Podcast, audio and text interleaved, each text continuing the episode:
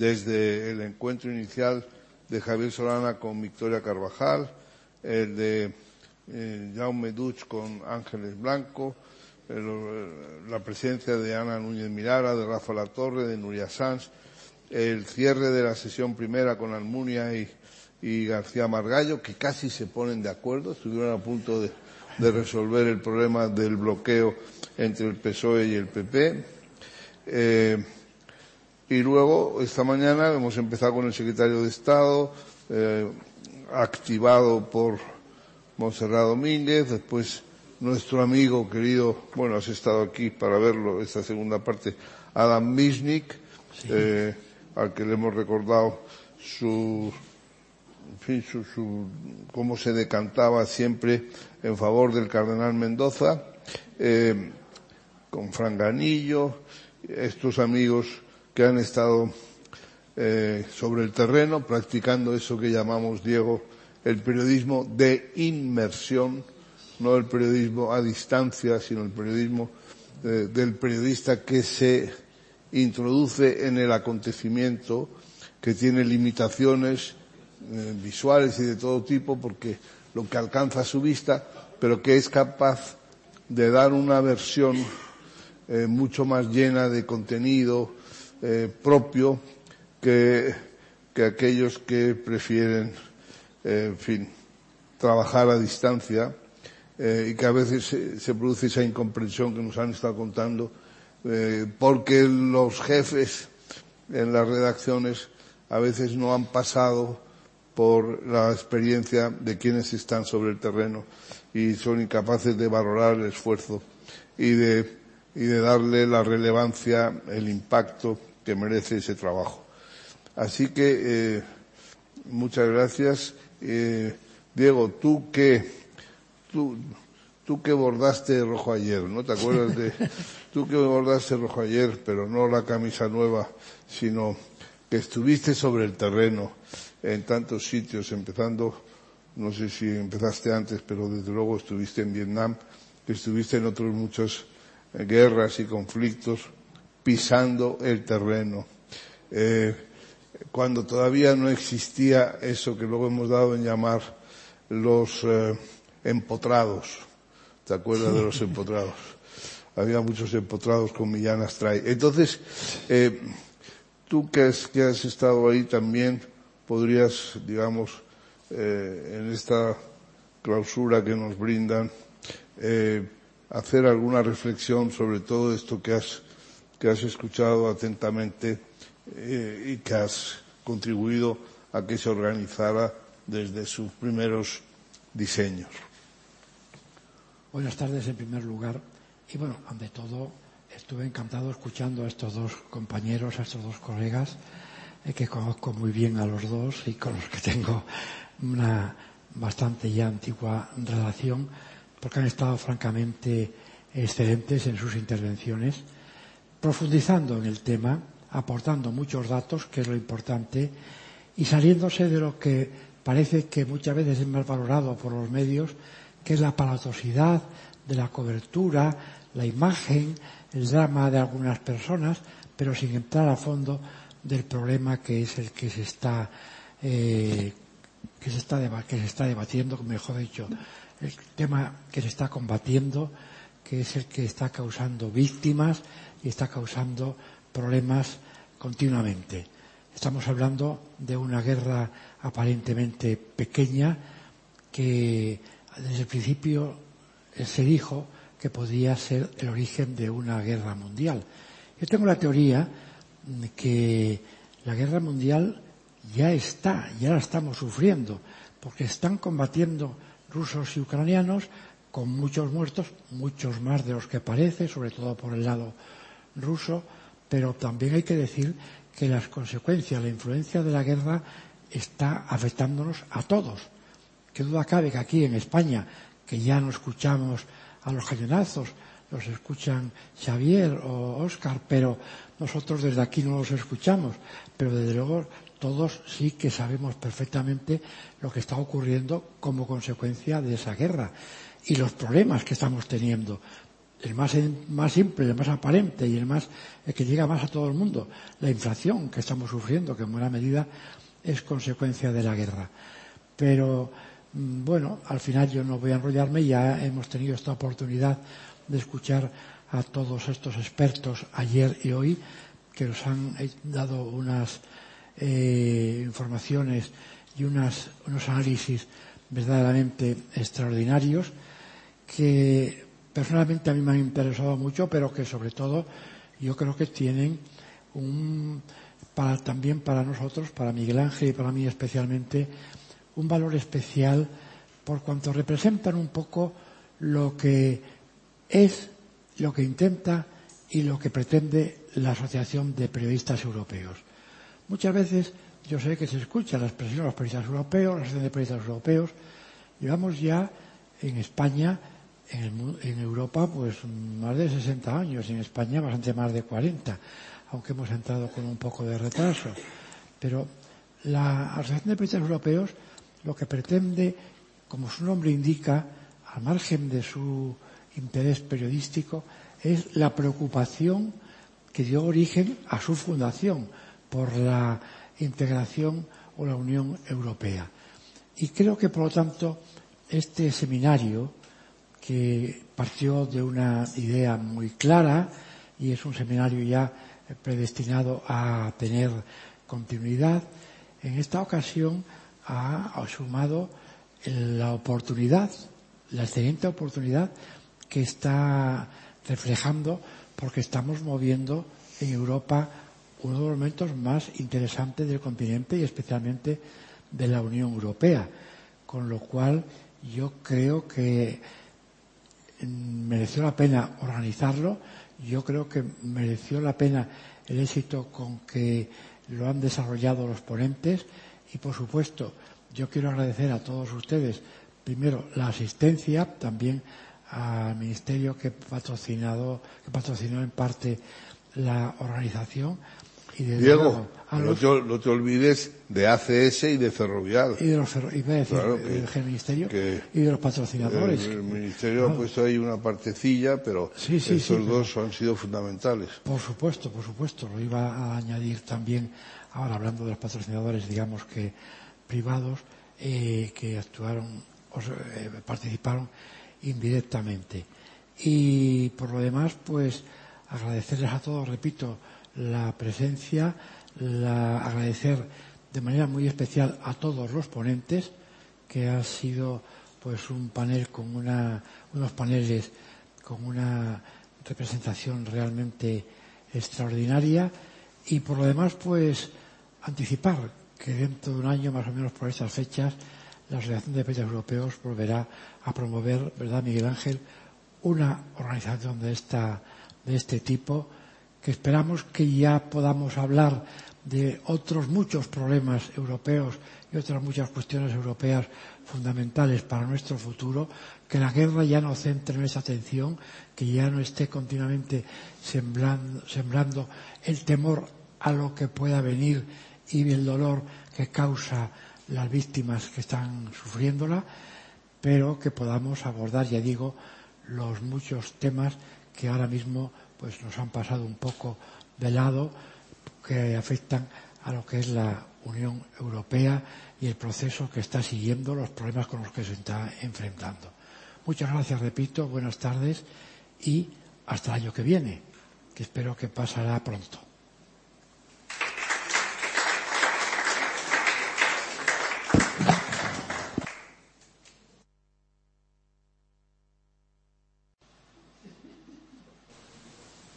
Hola, ¿qué tal? Muy buenos días. Vamos a comenzar eh, ya en presencial y, en, y, online la segunda jornada del vigésimo, cuarto seminario sobre Europa, estos diálogos sobre la eh, presidencia de eh, la próxima presidencia de, de la Unión Europea por parte de España, en los que Ucrania está de nuevo muy presente y más especialmente después del escalofrío que hemos sentido todos esta mañana al escuchar en, directo a, Vladimir Putin anunciando la movilización de reservistas en un en un paso fundamental, no solo eso, también los referéndums en, los territorios que ha ocupado en, Ucrania, que nos lleva a una escalada. Tampoco tenemos muy claro hacia, eh, hacia dónde en el conflicto eh, que se está viviendo en territorio europeo desde hace, desde hace siete meses. Em, vamos a tener em, a lo largo de la, de la sesión de hoy una visión del conflicto desde Centro Europa. Eh, Carlos Franganillo eh, va a presentar a Adam Mignik, el editor jefe de Gaceta Birbosca y premio Princesa de Asturias de Comunicación y Humanidades de este año, de 2022.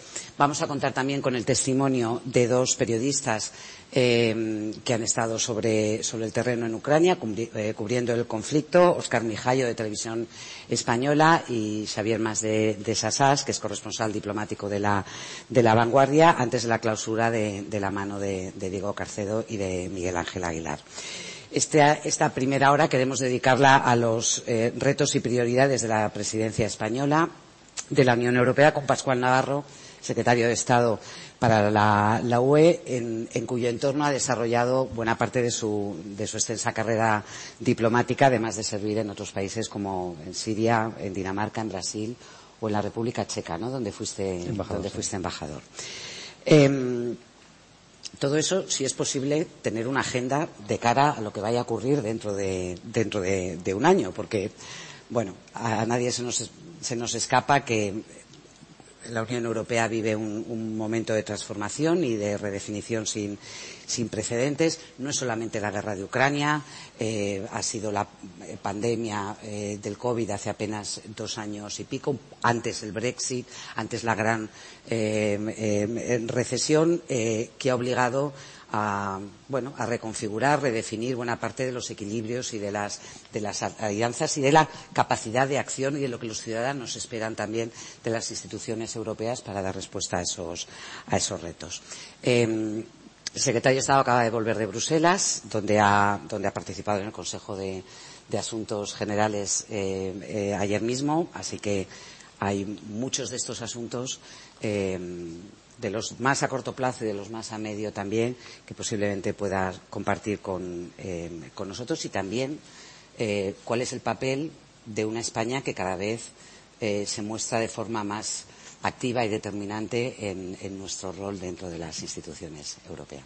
Así que, secretario, si quieres comenzamos con una breve reflexión tuya sobre cuáles son nuestros objetivos como, país y luego abrimos. Yo tengo un montón de preguntas, pero todos los que estamos aquí, también quienes nos están siguiendo eh, por online, van a tener también capacidad de preguntar. muchas gracias, Monse, y, muchas gracias, eh, Miguel Ángel, y a la Asociación de Periodistas. Es, la primera vez que, tengo la oportunidad de estar, de estar con vosotros, eh, presencialmente y también, y también online.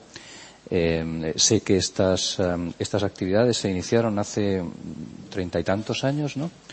Muy orientadas a, Europa central y oriental y como veo el programa sigue estando centrado en ello. Evidentemente la guerra de Ucrania va, entendemos todos por un poco largo, la crisis va para largo y será un, un, eje de la agenda europea del año que viene, o sea, lo que queda este año y del año que viene, eso es, como tú has dicho, parece inevitable, ¿no? Eh, insisto en, que es un placer para mí estar con, la asociación. Eh, además, sois eh, periodistas particularmente volcados a los temas europeos, convencidos de ello. Y, será un placer dialogar con vosotros. Intentaré no, alargarme en la introducción y dejar lo que más os gusta, que es preguntar, ¿no? Y estoy a vuestra disposición, por supuesto, ¿no? la presidencia, bueno, teniendo delante a, a exministros y excomisario, pues es un poco eh, me da pudor comentar lo que es una presidencia, yo creo. Pero eh, para los demás creo que es bueno eh, recordar que bueno, la presidencia es una oportunidad, pero tiene unos límites. Es, la gran oportunidad que tiene un país como España, que somos el, cuarto país, somos un país muy importante en, Europa. hemos contribuido a definir toda una serie de políticas, como bien sabemos, en la Unión Europea y por consiguiente tenemos una responsabilidad por aportar soluciones, por dirigir la Unión, encontrar soluciones a los, expedientes actuales y orientar los trabajos de la futura legislatura, de las futuras eh, instituciones. O sea, tenemos una responsabilidad especial, pero tenemos unos límites. Todo lo que podemos hacer es orientar los trabajos, mm, presidir las reuniones, orientarlos de determinada manera, distribuir recursos, etcétera, ¿no? Vamos a intentar, eso está claro, como siempre hemos hecho, una presidencia muy, eh, lo que se llama de éxito, ¿no? Pero, en fin, la, idea es mm, resolver muchos problemas, eh, afrontar muchos expedientes, concluir muchas negociaciones y dirigir la Unión Europea hacia una, hacia una Unión Europea como nosotros creemos que tiene que ser, que es más, más integrada, eh, con más unidad, con más valor añadido para los ciudadanos. Siempre hemos dicho, repite nuestro presidente y, mi ministro, que, nos, que, a España le va bien cuando a Europa le viene bien, porque evidentemente eh, se ha demostrado que casi todas las soluciones para las crisis que hemos tenido durante esta legislatura han venido de Europa. Luego necesitamos, es la, la solución española, necesitamos que funcione mejor la Unión Europea, que aporte mejor soluciones y vamos a utilizar la presidencia para ello, eso es evidente. Es la quinta vez que hacemos la, tenemos el honor de, presidir la Unión Europea. Em, hace 13 años que tuvimos la última, en 2010. La próxima, después de las previsibles ampliaciones, será dentro de 15 años, más o menos. Eh, depende del embajador de Albania, puede corregirme. Em, pero, eh, bueno, es, es, una oportunidad única, ¿no? No me extenderé en lo que es más lo que significa la presidencia. El contexto de la presidencia, bueno, quizás muchos lo sabéis, pero otros os lo recuerdo. Es un final de ciclo legislativo. Em, por consiguiente, es lo que se considera la última presidencia completa de una legislatura. el Parlamento eh, se disuelve en su última sesión será en febrero, se disuelve en marzo del 24.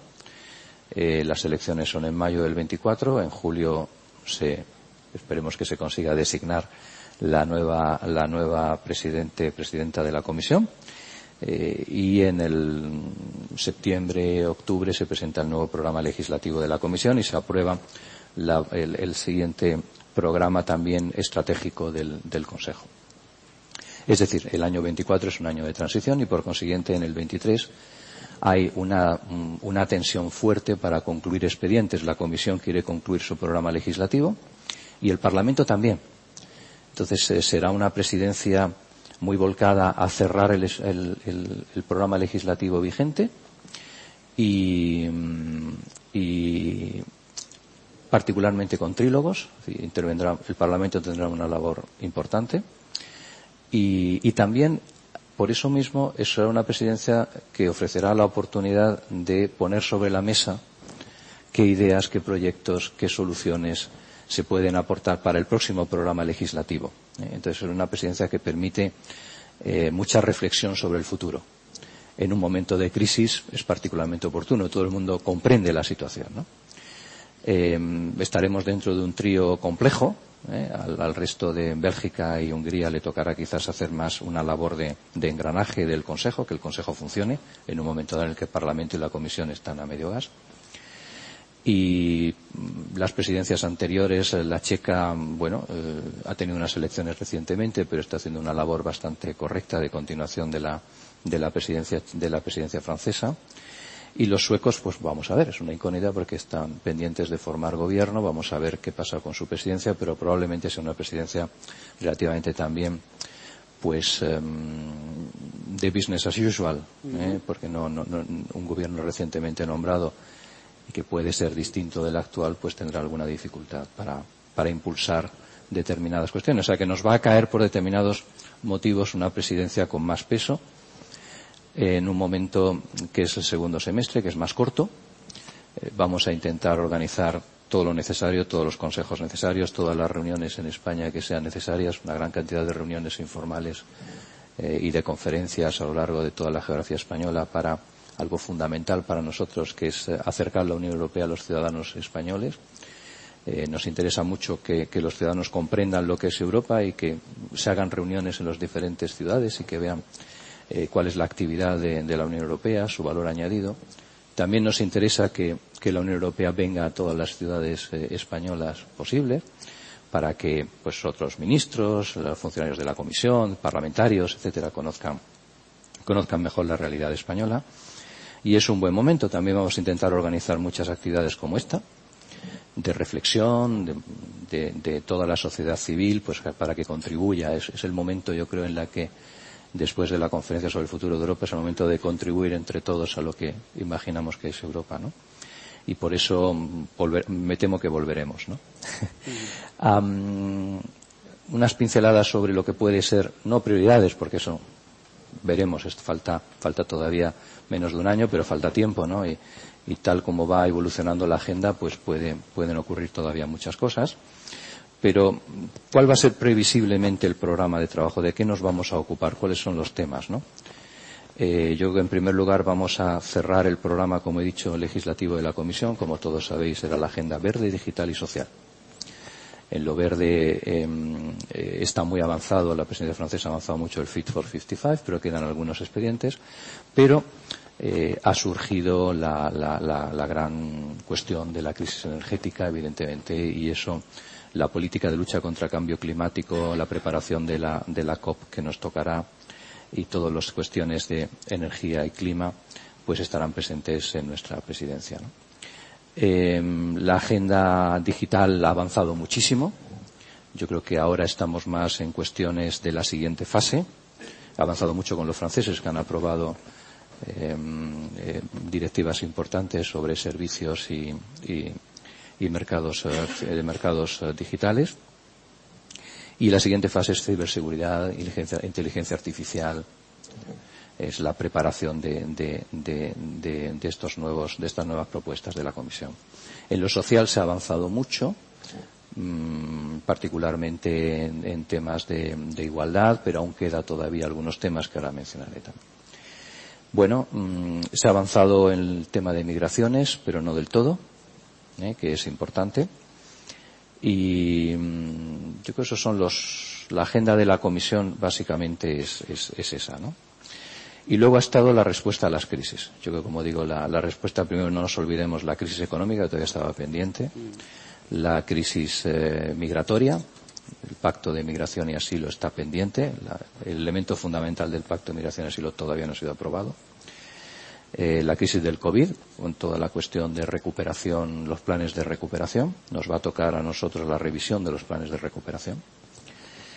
Y la guerra de Ucrania, con todas las consecuencias, eh, aparte de la solidaridad con Ucrania, están todas las cuestiones que ha puesto encima de la mesa Ucrania, que no es solamente la solidaridad, la cuestión de seguridad y defensa, como todos sabemos, sino que ha puesto encima de la mesa pues las consecuencias económicas de la crisis, de la guerra, perdón, eh, toda la cuestión energética, pero también toda la cuestión de la ampliación y, por consiguiente, todo el debate sobre la construcción europea. Mm, tenemos eh, las, consecuencias de la conferencia sobre el futuro de Europa. ¿eh? Hay unas propuestas encima de la mesa y un debate sobre la construcción europea, sobre si reforma de los tratados sí, convención para la reforma de los tratados sí o no. Y para nosotros será también importante un debate, continuación de un debate estratégico eh, que ya empezó en Versalles con la presidencia francesa, que es la autonomía estratégica, es decir, un debate sobre el funcionamiento del mercado interior y la autonomía estratégica de la Unión, una autonomía estratégica abierta, eh, también no centrada exclusivamente en temas eh, industriales o, de defensa, sino también pensando en todo lo que es seguridad alimentaria, todos los temas de salud, etcétera, ¿no? y energía sobre todo y esa, discusión sobre eh, la autonomía estratégica abierta será, fundamental. Para resumir, ¿qué expedientes nos van a caer relevantes? Em, como he dicho, en economía, pues es evidente que la revisión de los planes de recuperación. Eh, la Comisión va a poner encima de la mesa eh, una propuesta sobre gobernanza económica y reglas fiscales y luego acaba de decidir la Comisión en su discurso, la presidenta, y en su letter of intent, eh, proponer para adelantar a nuestra presidencia la revisión del marco financiero plurianual, eh, que iba a ser en el 24, pero nos va a tocar a nosotros. Entre los tres expedientes juntos puede ser un poco explosivo de, de gestionar. pero es inevitable porque en la revisión del marco financiero plurianual está la cuestión de la reconstrucción de Ucrania. Eh, entonces hay que ajustar entonces habrá una propuesta sobre recursos propios también. el, paquete económico va a ser bastante complejo. la agenda verde, como he dicho, la agenda eh, hay una discusión evidente e importante. Yo creo que la discusión quizás más relevante en este momento entre la continuación de las políticas de lucha contra el cambio climático y la respuesta a la crisis energética. Yo creo que esa es la discusión relevante ideológica en el Parlamento Europeo, también en España, en el Parlamento Español, en, muchos países, no es, no es únicamente en España. Y esa cuestión, junto con seguir adelante con todas las eh, cuestiones de eficiencia energética, renovables e interconexiones, es muy importante. ¿no? O sea que ese, debate eh, climático eh, y energético nos va a tocar. En el tema social, la agenda no está completa, se ha avanzado mucho en determinadas materias, pero yo creo que, o creemos, el, el presidente cree que mm, no se ha hecho lo suficiente para, afrontar las consecuencias de la crisis en determinados grupos vulnerables. Entonces queremos, insistir en algunas cuestiones como la infancia, como los discapacitados, eh, eh, la juventud, etcétera. Discapacitados, por ejemplo, acaba de proponer, acaba proponer la presidenta de la Comisión una tarjeta europea sobre discapacidad, que es una buena iniciativa. Eh, el tema de salud, y nosotros estábamos eh, muy interesados en el tema de salud mental, pues la presidenta de la Comisión también ha presentado una propuesta sobre salud mental. O sea, hay determinadas áreas del paquete social que quedan todavía por, cerrar y que son importantes. Y luego, por último, destacaría en política exterior, bueno, eh, en relaciones exteriores de la Unión, España es un país grande y, se debe a seguir la agenda de la Unión global. no, eh, y vamos a, estar en todo y a impulsar todo lo que hay en, la, en el programa de la, de, la, de la Comisión y el programa del alto representante, por supuesto. Es obvio y ya se ha anunciado que vamos a poner particular énfasis en América Latina y en la vecindad sur. Se va, se va a intentar y se va a impulsar una cumbre con América Latina. Es el momento, hace siete años que no hay y es, pensamos que ahora o nunca, el momento de establecer esa relación estratégica con América Latina y la vecindad sur por razones obvias. No hay una estructura como existía con el partenariado oriental. Y vamos a insistir mucho en ello, pero bueno, vamos a atender a los Balcanes y el tema de la ampliación, vamos a atender a la, guerra de Ucrania, vamos a atender a África, etcétera. Y la política comercial, bueno, lo, de los acuerdos, que es me pregunta, los acuerdos comerciales lo que pretendemos es que estén resueltos antes de la presidencia, es nuestro objetivo, ¿no? El objetivo de la presidencia no es concluir acuerdos, sino desarrollarlos. Consideramos que no es normal que no estén concluidos los acuerdos comerciales. Bueno, ese es, ese es lo que nos va a tocar. Eh, más eh, una vez que esté todo eso organizado será afrontar la crisis que nos toque porque en este caso vamos a una crisis por año más o menos em, y esperamos estar preparados estamos haciendo todo lo posible eh, las ideas principales de cómo se quiere enfocar la presidencia, con ello lo dejo, las expuso el presidente en su discurso del, Día de Europa, básicamente insistir en ciudadanía, igualdad, cohesión eh, y también en recuperación económica, son las grandes ideas. Sobre ello vamos a trabajar, pero como he dicho antes, eh, no va a haber otra en 15 años, ¿no? Pretendemos que sea una presidencia en la que todo el mundo pueda contribuir Vamos a intentar organizar muchos actos eh, previamente a la presidencia y luego durante la presidencia y contar con todos, ¿no? Y ese es el motivo principal que estoy aquí, es, escucharles y, esperar lo que, ¿eh? lo que estoy a su disposición, ¿no? Y, como he dicho siempre muchas veces cuando he empezado a, exponer la, idea de la presidencia, pues cualquier buena idea es bien muy bienvenida, ¿eh? Bueno, pues a la espera del siguiente cisne negro, ¿no? que aparecerá donde menos lo esperemos, da la impresión de que los retos de la presidencia es todo menos business as usual, ¿no? Es, hmm. la nuestra no puede, la nuestra no va a ser. Hmm. sí, sí, em, ¿Hasta qué punto cree, secretario, que, los distintos procesos electorales, no solamente el, el, europeo, el español también, pero algunos tan inminentes como las elecciones en Italia eh, que se celebran este, este domingo, el previsible triunfo y constitución de un gobierno de ultraderecha, derecha, eh, puede, puede afectar al, funcionamiento o, digamos, a los planteamientos o al, o al espíritu con el que están eh, con el que se está debatiendo ahora en la, Comisión y en, el, y en el Parlamento todos estos retos, porque indudablemente configuran también el que haya eh, estos procesos electorales cambia también un poco la, actitud y luego la presidencia de cada uno de los países eh, puede variar los equilibrios. Bueno, yo creo que hay que desdramatizar. Yo recuerdo hace en anteriores presidencias, eh, no, Joaquín, pues a veces se decía, bueno, no pueden coincidir con elecciones, hay que intentar evitarlo, tal. Ahora, yo creo que es rara la presidencia que no coincide con un proceso electoral en su propio país o, que coincide con un proceso electoral europeo o con un proceso electoral importante en algún país que cuando hay elecciones en Alemania todos esperamos, cuando hay elecciones en Francia todos esperamos, etcétera, ¿no? eh, eh, o cuando hay un referéndum de Brexit, eh, todos esperamos. Pero, eh, pero ya es común, yo creo que hay que vivir con ello. Hay que vivir con procesos electorales internos y, y, y, y, la maquinaria de Bruselas se ha adaptado a ello. Yo creo que hay, como he explicado, afortunadamente y después del Tratado de Lisboa, que nosotros en nuestra anterior presidencia lo que nos dedicamos con prioridad fue a que funcionara el Tratado de Lisboa, pues hay una, hay una continuidad, hay una agenda, hay un programa que va por un poco por encima de, de, de estas vicisitudes electorales y yo creo que eso hay que tenerlo en cuenta. Lo que sí que es cierto es que eh, los resultados electorales en unos, en países o en otros pues influyen en los equilibrios y en las soluciones eh, no es lo mismo una presidencia dirigida por los socialdemócratas que por una coalición donde influyan los el, partido de, extrema derecha sueco, los demócratas suecos. Eh, porque eso sí puede condicionar cómo la presidencia presenta determinadas soluciones en materia social, materia eh, climática, etcétera, ¿no? Eh, eso sí puede condicionar. ¿eh? Pero, en mi opinión, es puntual en qué va a condicionar eh, un posible nuevo gobierno italiano, mm, también con, con, participación de la extrema derecha. Bueno, eso también está por ver, ¿no? porque raro es cuando Italia cambia de posición cuando cambia de gobierno, porque entonces no, no habría. Lo curioso de Italia es que es una posición bastante constante, a pesar de que tienen un gobierno cada, cada pocos meses, ¿no? Eh, este, ahora este puede ser un poco, un poco importante. Eh, eh, vamos a ver.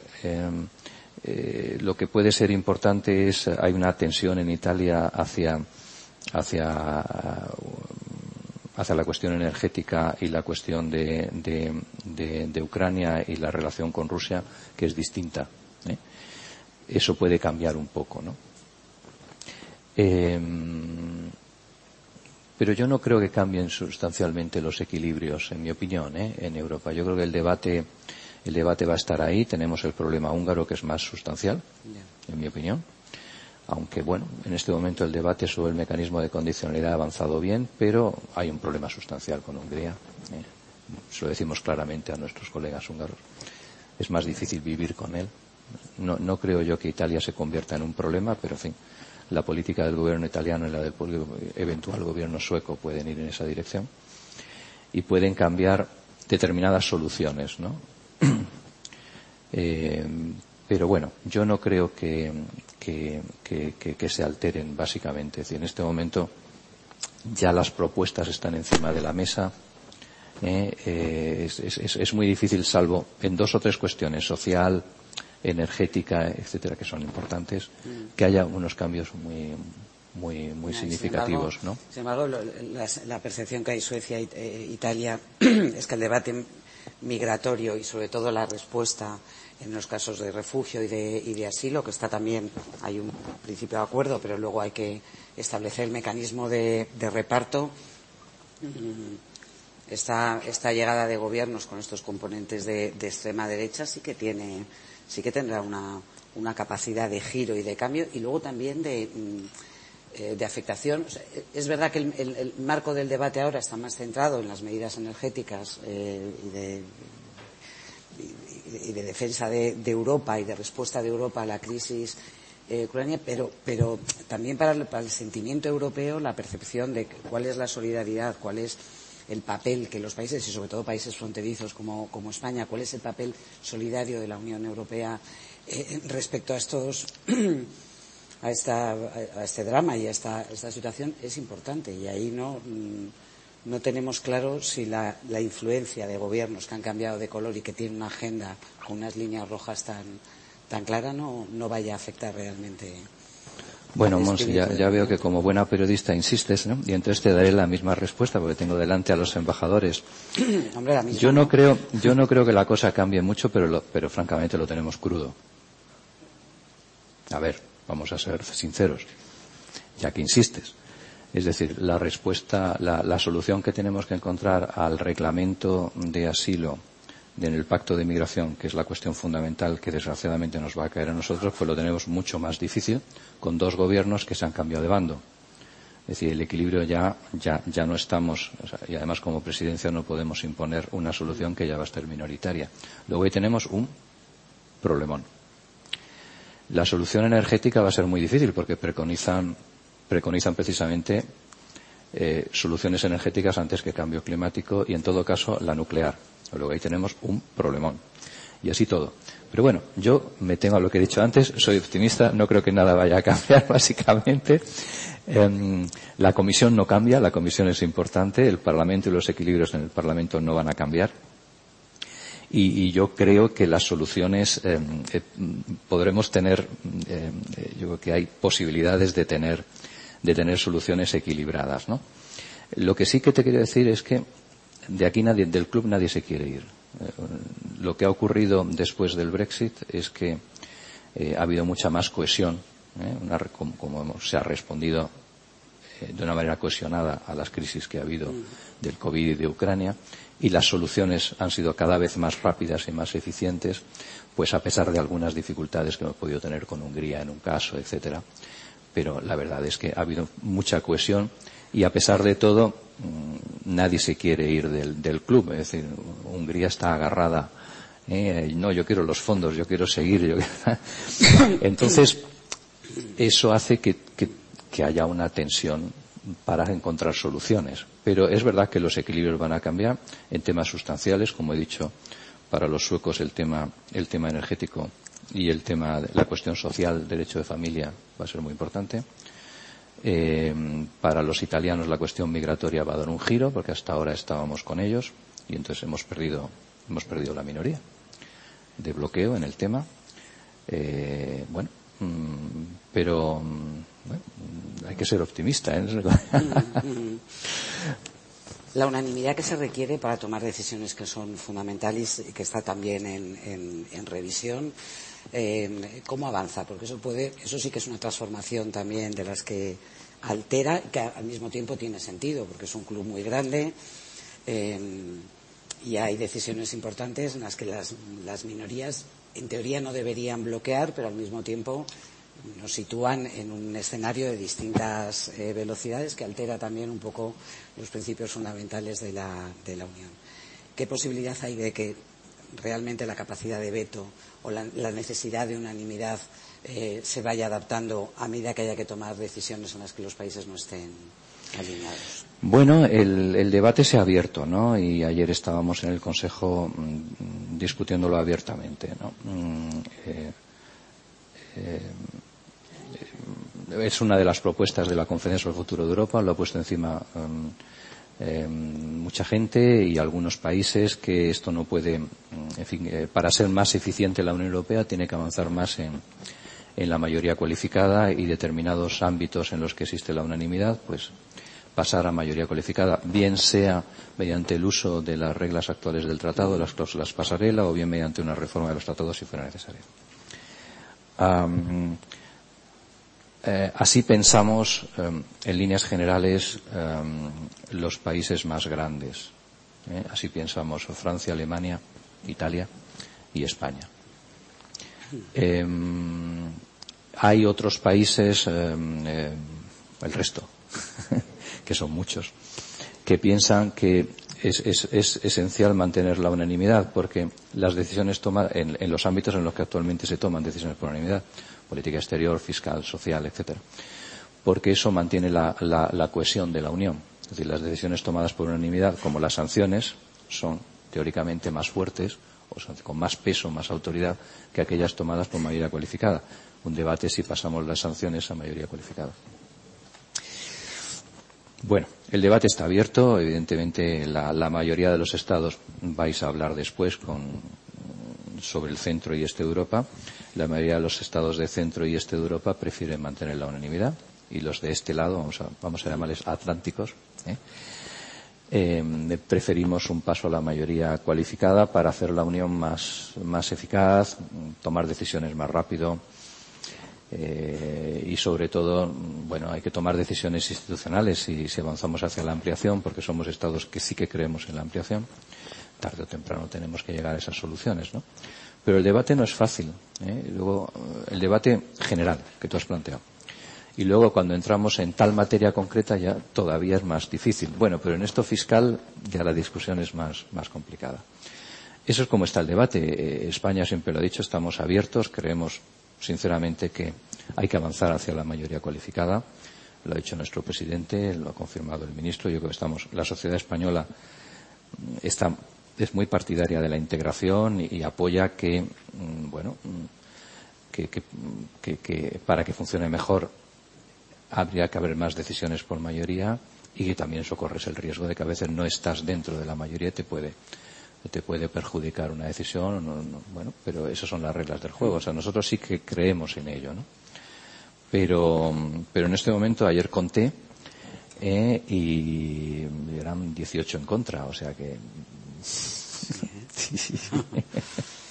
no sé cómo en fin, uno, uno no sabe cómo acaban estos debates bueno, secretario, si te parece, vamos a ampliar el, el, el debate y las preguntas eh, para ir contribuyendo a esta, a esta charla. Pues eh, muchas gracias por tu intervención. Eh, ha sido muy informativa y ha tenido otra cualidad, en mi opinión, que es que has transmitido muy bien eh, de qué va esto de la Unión Europea y cuál es el papel del Consejo en la Unión Europea. Porque tenemos la presidencia del Consejo. Y el Consejo es una institución muy desconocida en nuestra sociedad y en nuestros medios de comunicación. Habitualmente cuando se habla de Europa, de la Unión Europea, se habla esto que nos viene de la Unión eh, de Bruselas, esto que ha hecho la Comisión o esto que ha votado el Parlamento. Y el Consejo es el gran desconocido, siendo eh, el núcleo central del proyecto europeo, porque es, como estáis diciendo, un club y los, los, que pertenecen al club son los países y representados por sus gobiernos.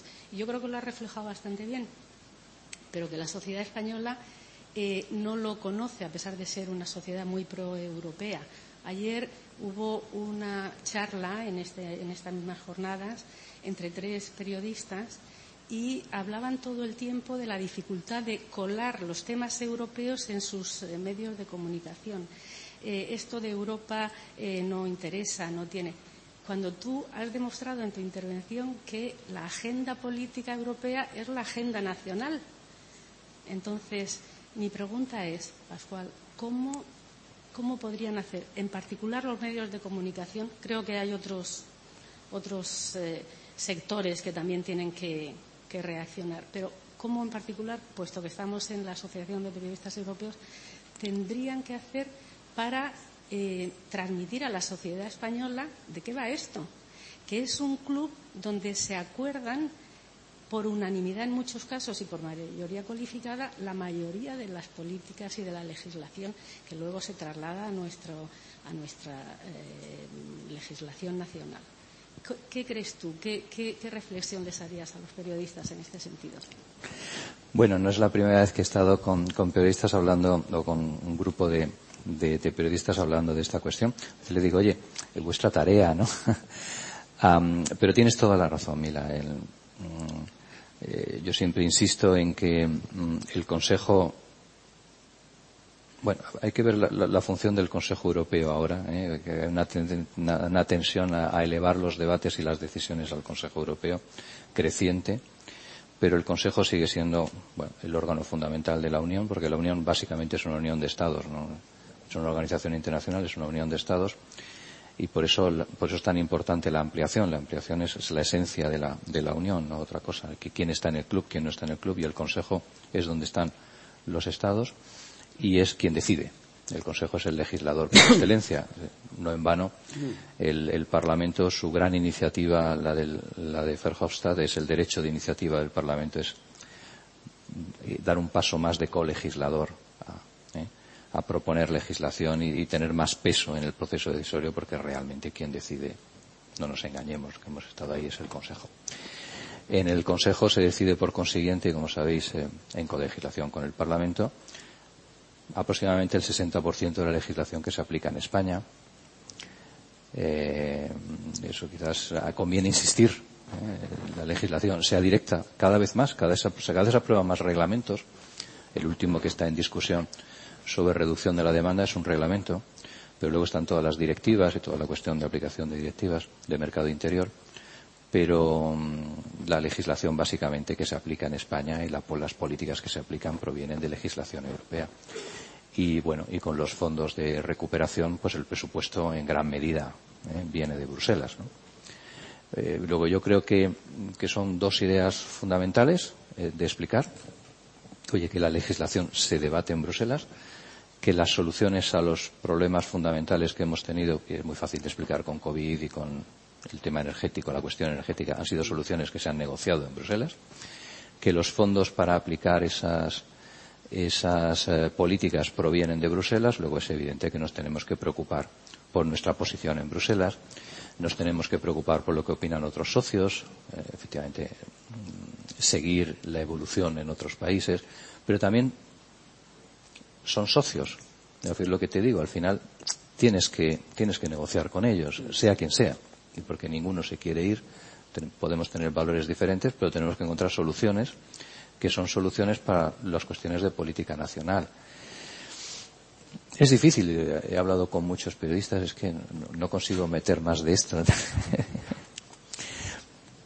Pero, yo, en fin, eh, eh, yo creo que la, presidencia, precisamente, la presidencia, como tú bien dices, Mila, la presidencia del Consejo de la Unión Europea, es la oportunidad para explicar eh, y difundir qué es lo que se decide, qué soluciones hay en Bruselas y para hacer ver la, a la ciudadanía española, ah, pero esto realmente, esta legislación que estoy aplicando o este dinero que estoy recibiendo o esta subvención realmente ha sido negociada en Bruselas, ¿no? Y viene de Bruselas, ¿no? Yo creo que eso es, eh, es, es la oportunidad que tenemos. Vamos a ver. ¿Tenéis alguna alguna cuestión más? Sí, aquí detrás. A ver. Hola. Bueno, hola, buenos días. Eh, siguiendo con el cisne negro que apuntaba antes Montserrat, yo creo que España asumirá la presidencia después de un largo invierno eh, en el que podrá haberse decidido o no quizás la, suerte de Ucrania, pero que sin duda el, problema energético eh, estará muy agravado, ¿no? porque las reservas que se hayan acumulado para pasar este invierno se habrán gastado y habrá que afrontar eh, el, siguiente invierno. ¿no? ¿Qué planes piensa España que se deberían de, adoptar a partir de, de, del verano ¿no? En el sector energético, si es necesario también, por otro lado, eh, aumentar también la solidaridad interna para que los países más afectados puedan afrontar eh, este problema. Eh, quizás eh, mutualización otra vez de la deuda, los fondos de recuperación más reforzados. Eh, ¿Qué políticas eh, presentaría España como necesarias para, para afrontar lo que sería pues el, el, el 2024? ¿no?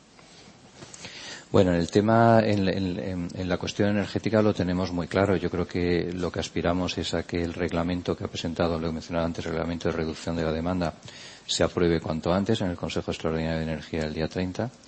Las propuestas, en nuestra opinión, son razonables. Hay que ajustar algunas, ¿no? Porque la propuesta de, de, de imposición sobre, sobre beneficios es un poco distinta de la solución nacional española, porque la solución nacional depende de, de del eh, del, de la excepción ibérica. Eh, entonces funciona de manera distinta la excepción ibérica de cómo se está planteando en el reglamento.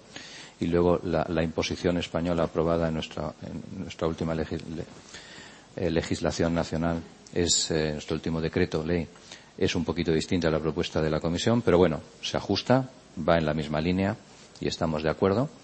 Lo de ahorros en horas punta también tenemos alguna dificultad, pero esperamos que este, paquete de reducción de la demanda se apruebe ya. Y lo que queremos es pasar a la siguiente fase de discusión, que es realmente la reforma del mercado eléctrico. ¿no? Es, la gran discusión para el año que viene. La Comisión ha dicho que la va a poner encima de la mesa. Mm, no sabe cuándo. Mm, quizás se inclina a ponerlo justo en presidencia española. eh, le hemos dicho que nos gustaría que la pusiera un poco antes con presidencia sueca, pero dice que es un debate muy complicado reformar el mercado, reformar el mercado eléctrico pero bueno, esa es, ese es el gran debate, ¿no? Y luego el otro gran debate es poner un tope al precio del gas, ¿no? Son dos, dos eh, como bien sabéis, ¿no? Eh, dos propuestas que España, nuestro presidente, ha puesto encima del, de la mesa desde hace muchísimo tiempo, ¿no? Y que se han abierto camino al final. Yo creo que todos estamos de acuerdo, ¿no? Y luego, pues tenemos que seguir avanzando en todo lo que es eh, ahorro y todo lo que es almacenamiento conjunto y luego algo que falta todavía que son las compras conjuntas, etcétera, ¿no? O sea que hay determinadas medidas que están en el camino, que acompañan el reglamento de reducción, y luego las grandes decisiones que van a estar, que son el, la de reforma del mercado y si entramos en el tema del precio del gas. ¿no? Eh, pero gran, el gran debate es, um, eh, hay países, como he dicho antes, que están promoviendo la solución nuclear, eh, hay países que están promoviendo, bueno, aliviar determinadas medidas de lucha contra el cambio climático en determinadas áreas, por ejemplo, la agrícola, etcétera. Es decir, reducir la ambición, la ambición de las políticas climáticas, de reducción de, de emisiones, etcétera. Y nosotros, bueno, el gobierno español, no únicamente, eh, estamos en ello con, Alemania y, también con Francia, pues eh, lo que proponemos al revés es acelerar toda la política de, transición, de transición energética. Eh, acelerar el despliegue de renovables, etcétera. Mm, bueno, este es, este es realmente el debate importante.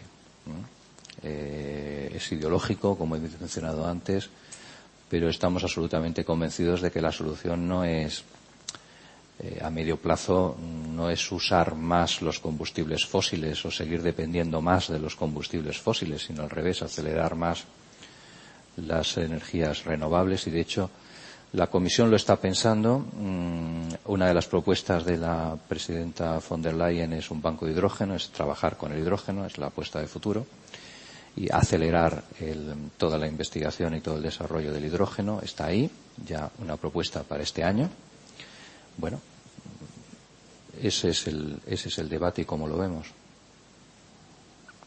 Si eso responde a tu pregunta, si vamos a tener energía el invierno que viene, el invierno del 23 al 24, bueno, esperemos que sí. Yo creo que la Comisión está trabajando en los planes y esperemos que sí, naturalmente. Hola, eh, Francisco Aldecoa, presidente del Consejo Federal Español del Movimiento Europeo. Nosotros estamos preocupados con la pérdida de peso de la sociedad civil en todo el proceso sobre el futuro de Europa. Y ahora especialmente del, no solo, diríamos, los españoles, sino el movimiento europeo internacional y eh, el resto de asociaciones de los países miembros. Y especialmente el informe que ha publicado la presidencia eh, checa respecto a tres preguntas que le hacen en el Consejo. No voy a referir solo a la tercera, aunque también las otras podían dar mucho juego. La tercera es en qué medida se puede avanzar eh, respecto a la participación de los ciudadanos. Pero no dice nada de la sociedad civil organizada. Y lo que es preocupante es que la respuesta de los, de los estados, de los gobiernos de los estados, en su mayor parte dicen que sí, que van a, seguir eh, adelante eh, en, esa, en, esa, en esa lógica. Y desde luego se olvida en el artículo 11.2, en donde hay que tener en cuenta siempre a la sociedad civil organizada. Eh, nosotros tenemos una gran preocupación. Primero fue una propuesta de la Comisión. La Comisión, a partir de esa, de esa propuesta de la Comisión, se les consulta a los gobiernos de los Estados. Y los gobiernos de los Estados parecen que avanzan en esa cuestión. Nosotros nos atrevemos a decir, personalmente, y en los documentos que hemos hecho, que el gran problema de la conferencia ha sido el excesivo papel de los ciudadanos elegidos al azar y que al final las propuestas eh, también quiero constatar que al final, a pesar de todo, la presidenta de la comisión de las 30 propuestas solo recogió 13. y en algunos ámbitos como el que yo estaba de la Unión Europea eh, y política exterior, ninguno. O uno que no estaba, que es el de, que es el de, no me sale ahora, eh, el, el, el, tema de los satélites, que no estaba en, las propuestas que hicimos. Muchas gracias. Vale, Pachi, no, muchas gracias. Eh, sé que es una, un debate que tenemos. Eh, a ver, la, la, comisión, la vicepresidenta Suiza ayer recordó, y tiene razón, que bueno, muchas de las propuestas de los ciudadanos, ahora discutiremos ciudadanos versus sociedad civil, pero muchas de las propuestas de los ciudadanos ya estaban siendo aplicadas en las políticas, ya estaban en la agenda, y algunas que no estaban, pues las presentó ayer. Y recordaba, bueno, va a haber una iniciativa sobre bienestar animal, va a haber una iniciativa sobre salud mental, que he mencionado antes, que es muy importante, va a haber una iniciativa sobre tarjeta tarjeta de discapacitados europea, que a nosotros nos importa muchísimo, es algo que la ONCE y CERMI están muy detrás y nos alegra muchísimo esa propuesta.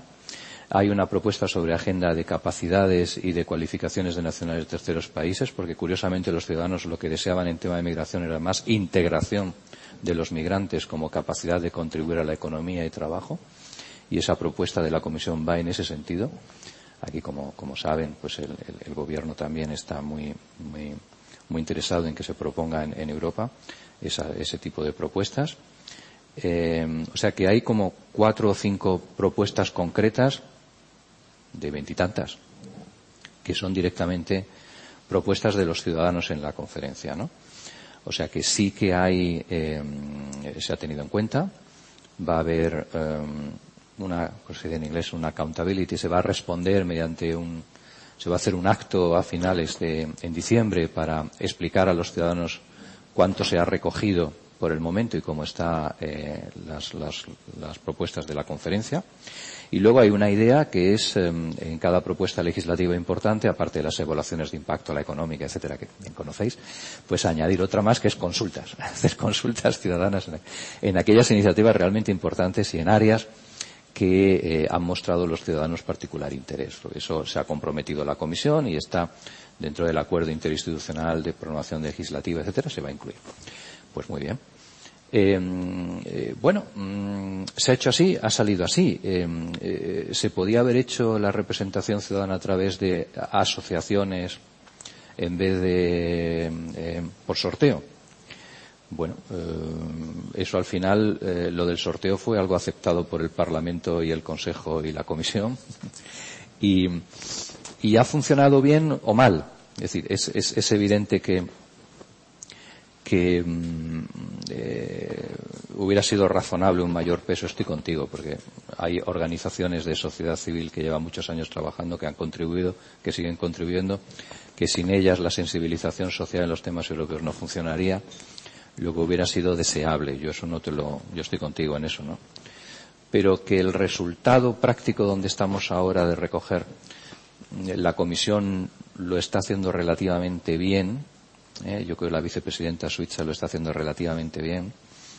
Eh, bueno, otro, otro planteamiento es trabajar mucho más en toda la cuestión del diálogo intergeneracional y de reto demográfico. Ha dicho la, la vicepresidenta que eso España insistió mucho en las consultas ciudadanas en, este tema y la, vicepresidenta va a presentar algunas propuestas concretas.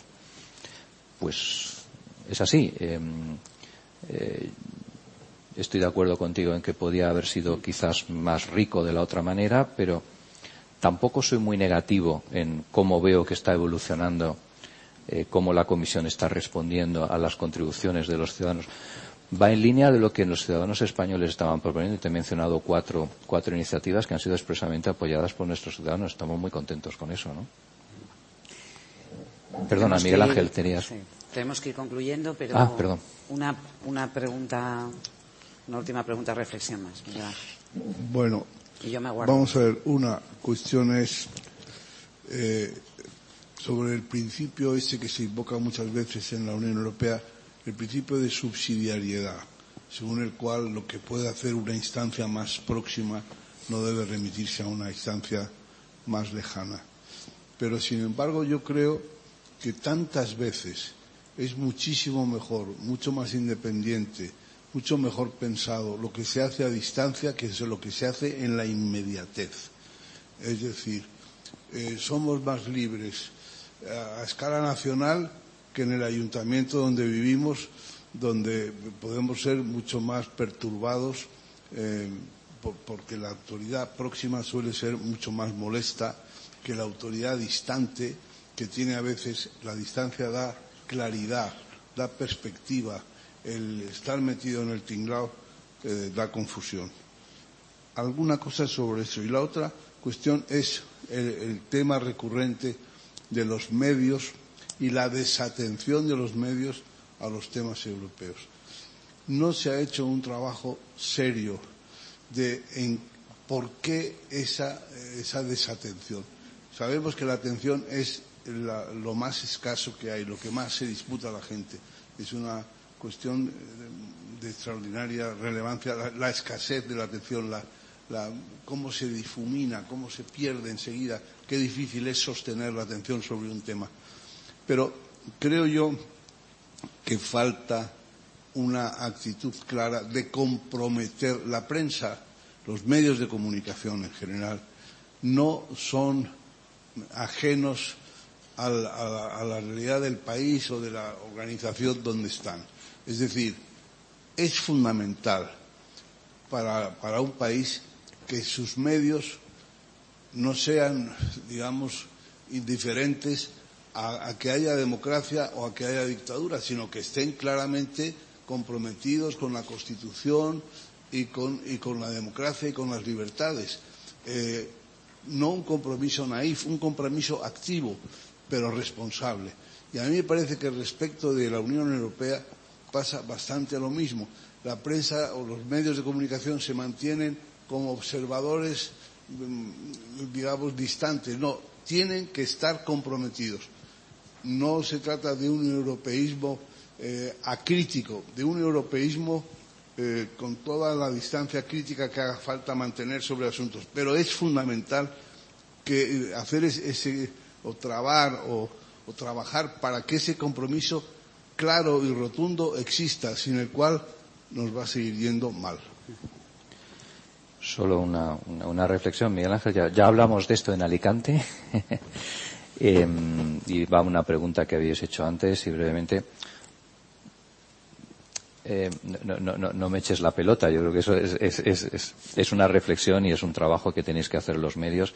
Y además aquí estáis los medios que estáis convencidos de ello y los periodistas y los profesionales que de verdad estáis convencidos de ello. Yo solo puedo decir que por nosotros no va a quedar. Yo creo que eh, es inevitable ya que cada vez nuestra atención a los medios es cada vez mayor. Todo lo que podamos eh, eh, contribuir, no solo atendiéndoles, sino también organizando debates. Eso yo creo que ya es inevitable y va cada vez a más. Yo creo que el compromiso de casi todos los gobiernos europeos, el nuestro y la Comisión ya no digamos, y el Parlamento, aquí ha estado Jaume Duc, eh, yo creo que es, es, es, es, es imparable. Y el compromiso de, del Ministerio de Exteriores en, en hacer esta, este esfuerzo de, con estos encuentros, aparte de atender a todos los medios cuando sea necesario, sobre todo a los que estáis más interesados en los temas europeos, quiero reiterarlo. Pero también, Miguel Ángel, tú tienes que hacer tu labor.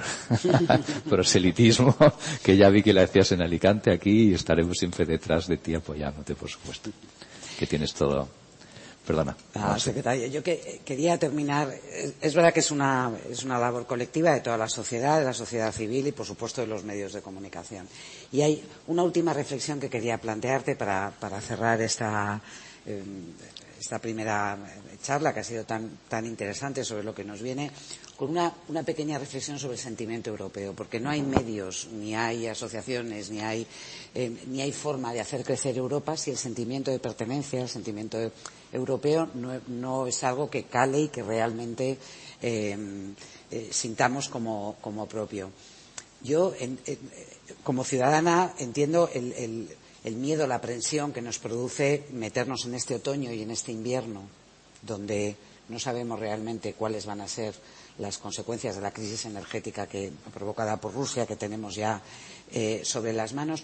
Los gobiernos están muy preocupados por la desafección de los ciudadanos que de repente buena parte de la agenda que, has citado tú, la agenda verde, eh, la agenda social, eh, la agenda energética, de repente algo en lo que parecíamos bien enfocados, como el, cambio de, modelo energético, de repente digamos, no, yo lo que quiero es calefacción. Este invierno mm. ya me da igual si mm. es con carbón, si es nuclear.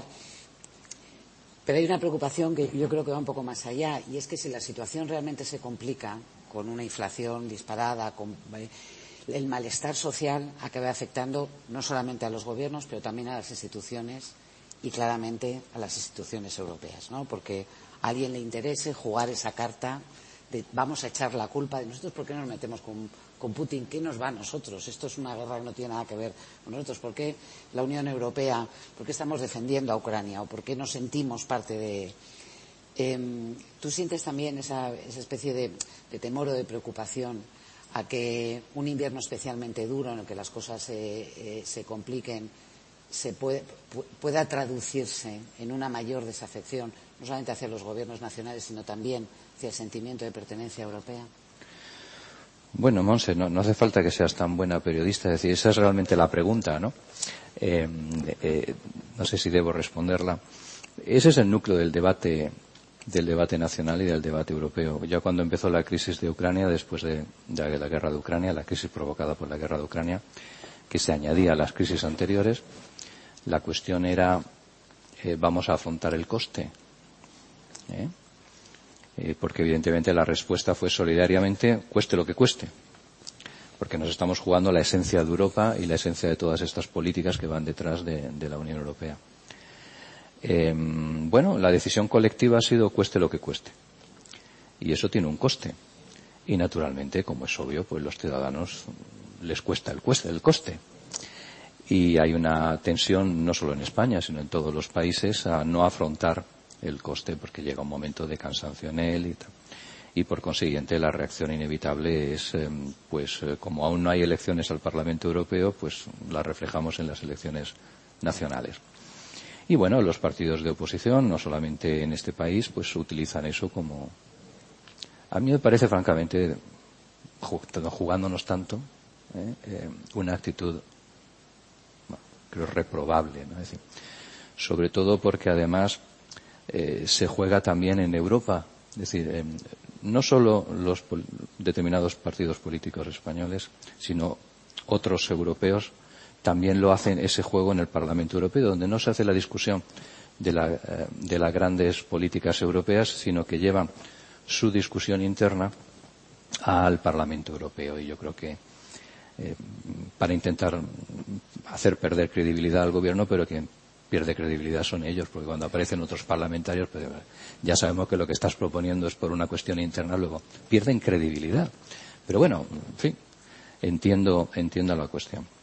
Eh, yo creo que mm, es un eh, yo como, como, gestor de la presidencia no, soy el que la decide y tal pero soy el que la propone y con, con todos mis, mis colaboradores eh, eh, creo que hay que entender a la sociedad española. Siempre ha habido un consenso en estos grandes temas europeos. En Europa no es que nos juguemos mucho, es que en este momento nos lo jugamos todo, ¿eh? todo el proyecto, todas las políticas, toda la economía. La crisis es bastante importante. el gobierno está haciendo este y la gran mayoría de los gobiernos europeos lo correcto en encontrar soluciones en Europa y intentar mm, no tener un consenso y un apoyo a las políticas del gobierno aquí y en otros. En Italia pasa lo mismo, en, Suecia ha pasado lo mismo. O sea, no, no, somos tan raros. ¿eh? ¿eh? yo creo que es un error, un error importante, ¿no? Utilizar el, la sensación de malestar y de, de, los ciudadanos como, como, como arma para, para, para socavar la solidaridad eh, necesaria europea y encontrar soluciones razonables eh, en Europa, pues me parece, en mi opinión, desacertado, ¿no?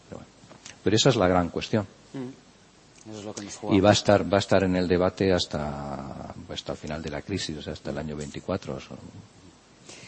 Pascual Navarro, secretario de Estado de la Unión Europea, muchísimas gracias, mucha suerte con la agenda y con todos los retos eh, que tenemos por. Gracias, Monse, ha sido un placer y gracias a las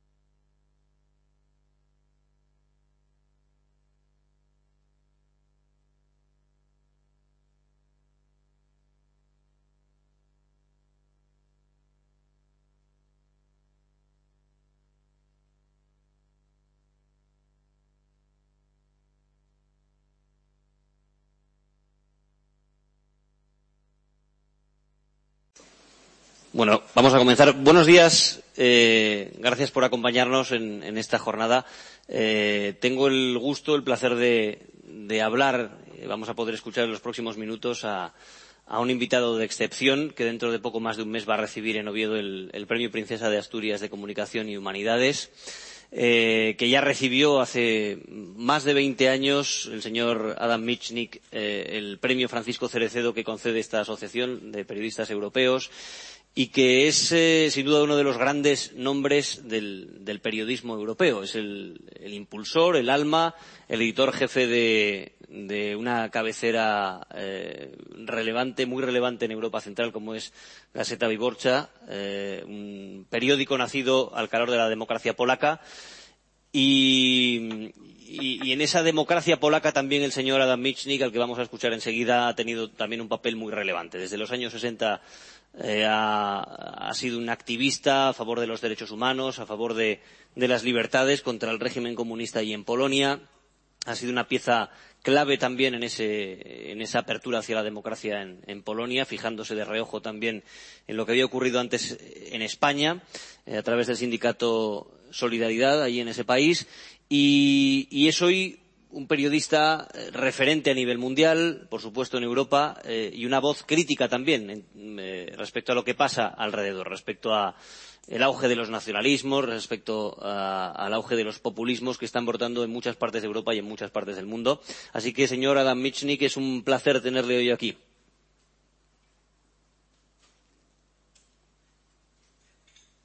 Dziękuję bardzo. Yo no sé si la traducción. Muchas gracias. ¿Sí? ¿Me está escuchando? El señor Adam Michnik. Vamos.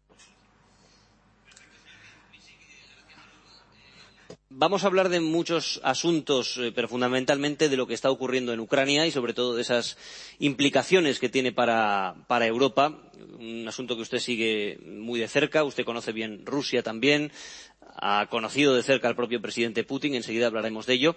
Y hoy la actualidad nos, nos eh, lo pone muy fácil, porque acabamos de desayunar con, con ese mensaje del presidente Vladimir Putin llamando a una especie de movilización parcial, eh, activando unos 300.000 reservistas por lo que está ocurriendo allí en Ucrania. Ucrania ha encadenado varias victorias consecutivas. Eso ha debilitado mucho la posición rusa. Y de alguna manera esta es la, gran reacción de Rusia a lo que ha ocurrido en las últimas semanas. Esos referéndum express con los que pretende anexionar parte del territorio ucraniano y esa movilización aparentemente parcial. Hay quien duda de que sea una movilización general encubierta. Y yo quería comenzar por ahí, señor Michnik. No sé qué le sugiere o qué le puede revelar a usted esta reacción de Putin.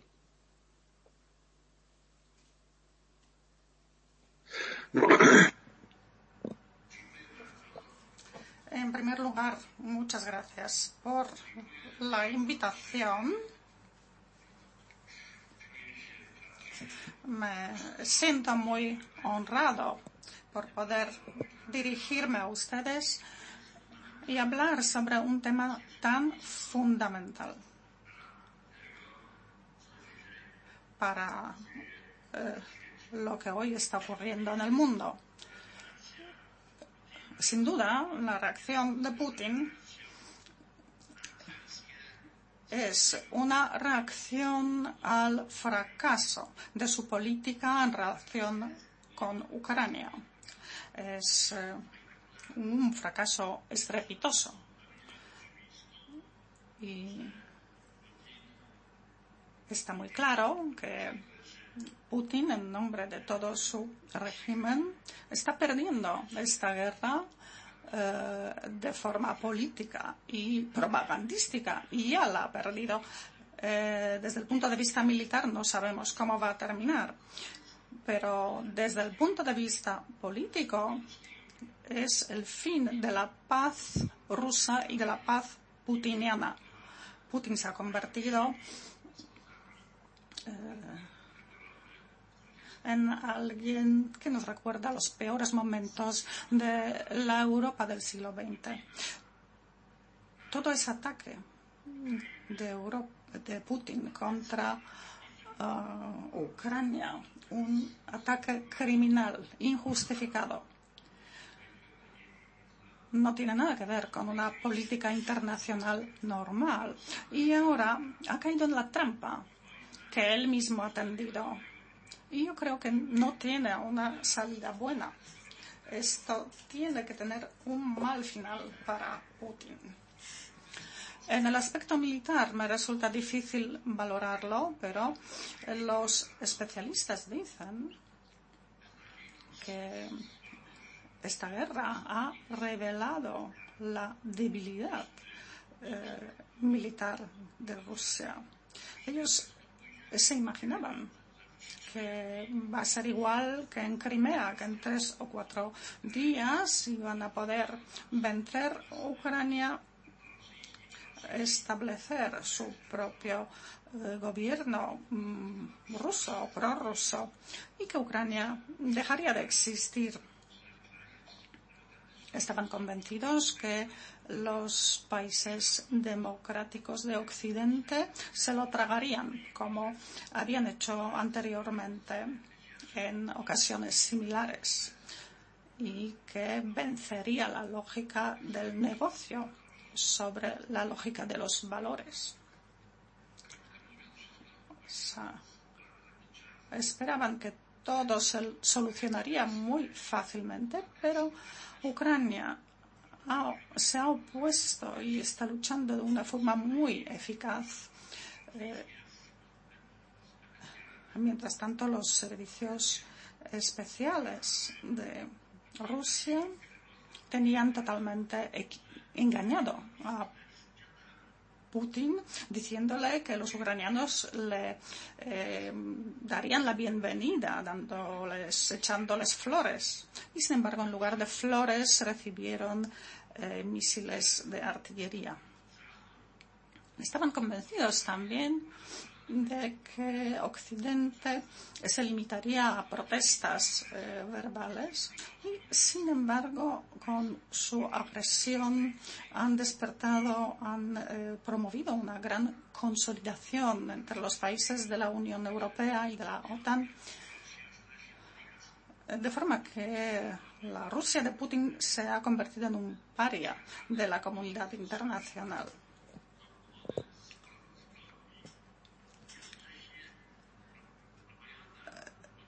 La propaganda de Putin se está mostrando mm, incapaz, eh, insolente, llaman mm, lo blanco-negro y eh, eso recuerda a la política de Stalin durante la gran hambruna de Ucrania, dijo en un eh, discurso que la vida está, se ha convertido en mejor, en más alegre, negando eh, también posteriormente eh, el crimen de Katyn, que los polacos conocemos muy bien. También ha resultado que eh, el ejército ruso está muy mal preparado para este tipo de operaciones. Eh, eh, llevaron consigo a Ucrania uniformes de gala para poder eh, organizar una gran, un gran desfile de vencedores, pero estos uniformes no les han servido de nada han tenido que huir.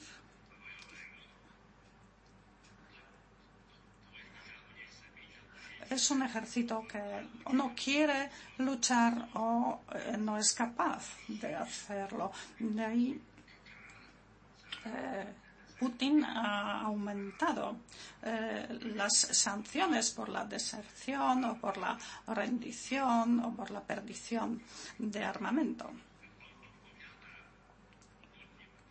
Putin responde a la resistencia ucraniana aumentando el terror que ejerce sobre sus propios ciudadanos. En el pensamiento de Putin no hay lugar para preocuparse por los ciudadanos. Rusia es muy grande, puede morir un millón de personas, pero no importa, porque Putin su familia mm, no van a morir. Es, eh, Putin deshumaniza a las personas. Eso es muy típico de él. Eh, su paranoia eh, consistía en temer la proximidad de, de, la OTAN a Rusia y pretendía que eh, la OTAN retrocediera. Sin embargo, como resultado de su eh, ataque a Ucrania, tenemos dos nuevos miembros de la OTAN, Finlandia y Suecia, que antes ni siquiera se lo planteaban es Putin quien consiguió esa ampliación eh, de la OTAN y su acercamiento a las fronteras de Rusia. Finalmente, hay que recalcar que la propaganda de Putin dice que cuenta con el apoyo de todo el pueblo, pero yo lo dudo muy seriamente. Los emigrantes rusos o más bien refugiados, eh, escritores, artistas, periodistas que emigraron eh, de Rusia y que están ahora sobre todo en Vilnius, en eh, Riga, en Varsovia, en Berlín, en muchos otros sitios. Todos ellos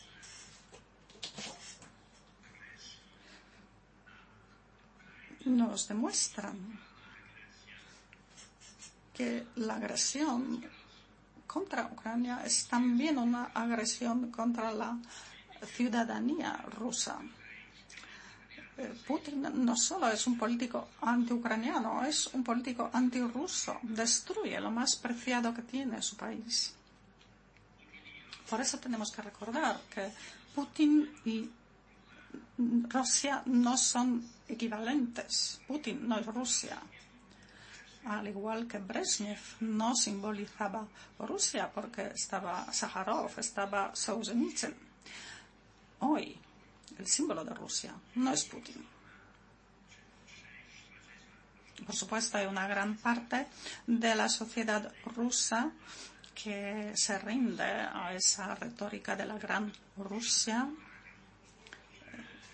y están convencidos de ser un pueblo elegido que merece recibir más de lo que tienen y que Ucrania prácticamente no existe, porque Putin ha decidido que no existe la nación ucraniana, ni la conciencia nacional, ni la eh, cultura, ni el arte. Sin embargo, todo esto existe y Putin no puede impedirlo.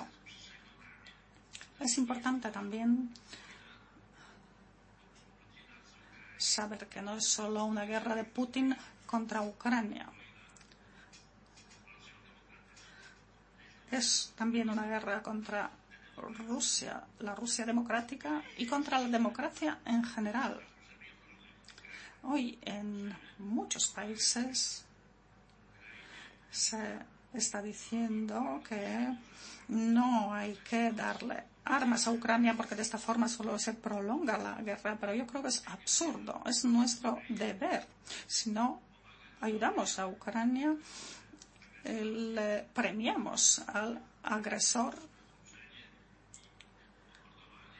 por atacar a Ucrania y asesinar a sus ciudadanos porque si puede hacer esto con Ucrania, ¿por qué no podría hacerlo con los países bálticos, con Polonia, con Eslovaquia, con eh, Chequia?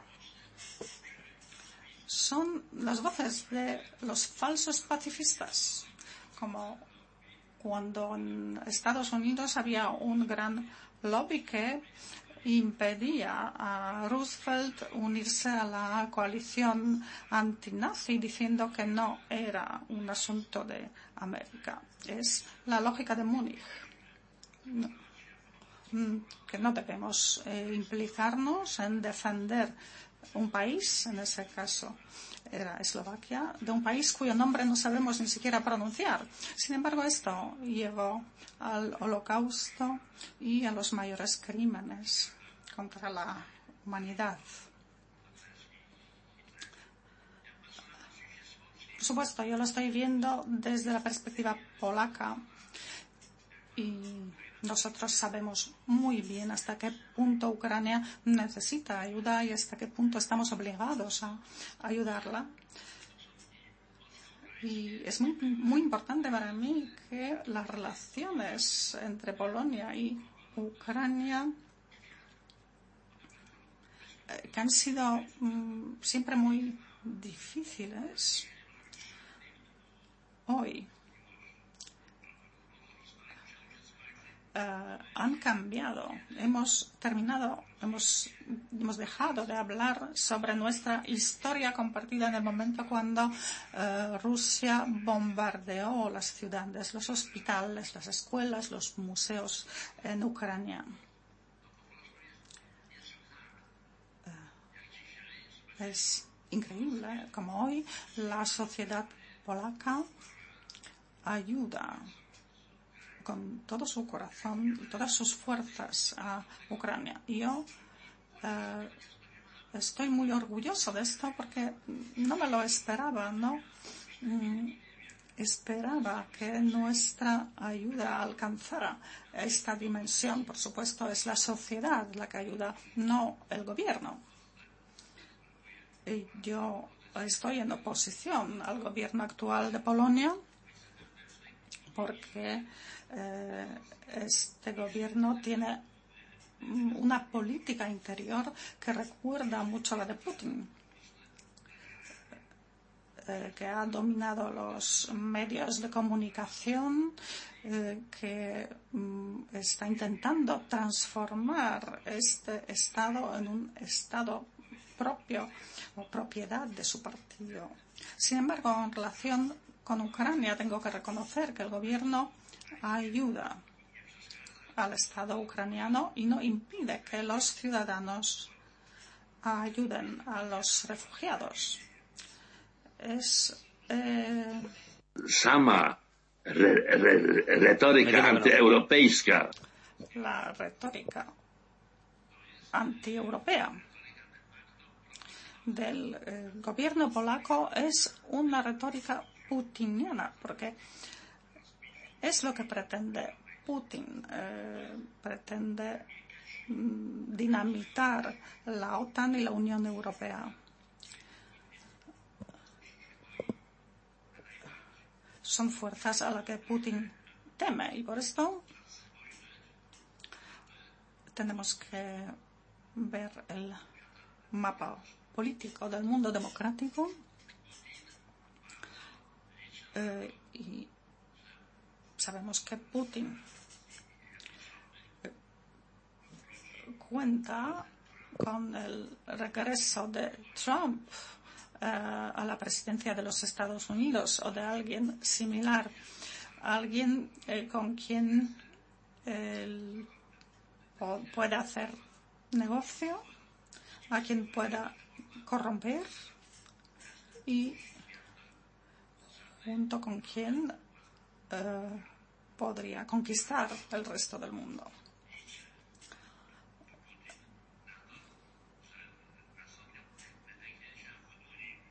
Putin también cuenta con fisuras, con que aparezcan fisuras en la Unión Europea y por, por eso apoya también financieramente a todas las fuerzas antieuropeas que existen en Europa, tanto de izquierdas como de derechas. Eso le da igual. Lo importante es que todas ellas acusan a Bruselas y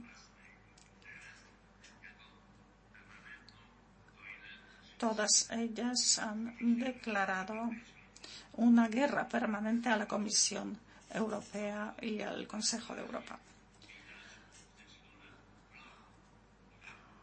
Es lo que se observa en este bloque formado por Orbán, por Kaczynski,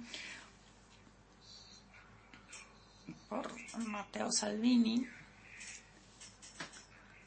o eh, Marine Le Pen o finalmente también en España el partido Vox. Eso es muy peligroso. Es un reto al orden democrático. Ellos hablan de una Europa no liberal, una democracia no liberal. ¿Qué significa esto? Son palabras vacías. Sin embargo, lo que sabemos con seguridad es que eh, es profundamente antidemocrático. Es un proyecto que ataca a los más importantes elementos de la tradición democrática europea en la tradición de la caridad cristiana, de la apertura hacia el otro y en la tradición racional, el culto a la razón que nació en la época de la Ilustración. Porque se quitado los cascos trochę przypomina lata no 30. Taki syndrom Yo llamaría esto un síndrome, el síndrome de Weimar. Mussolini y Hitler son uh, personas que cambiaron la política de sus países y muchos de nosotros opinaban lo mismo sobre Putin. Yo mm, no creía a Putin capaz de eh, bombardear Kiev. Mm, creía que se limitaría al Donbass, a Lugansk, que intentaría desestabilizar Ucrania, pero no, eh, no creía que fuera capaz de bombardear Kiev. Eh, yo, por supuesto, lo creía un gángster, pero creía que pensaba de una forma racional, que eh, era capaz de definir sus intereses. Sin embargo, resulta que estaba equivocado, que estamos delante de un gángster psicópata que mmm, comete crímenes, incluso desde el punto de vista de su propio interés y de su propio país. Así que esta gran lección de la guerra entre Rusia y Ucrania es, en primer lugar, la convicción de que las tendencias antidemocráticas, imperialistas, siguen vigentes en Europa, que forman una mezcla extraña de la mezcla, es una mezcla de nazismo con eh, el bolchevismo. Putin es quien rechazó completamente a Lenin, diciendo que era el destructor de la gran Rusia. Por otra parte, el, lenguaje de Putin, eh, donde se dice que es el que defiende los valores eh, conservadores, mientras que Europa ha degenerado por su apertura contra la LGBT, contra el pluralismo. Eh, el, en su lucha contra la homofobia, contra el antisemitismo.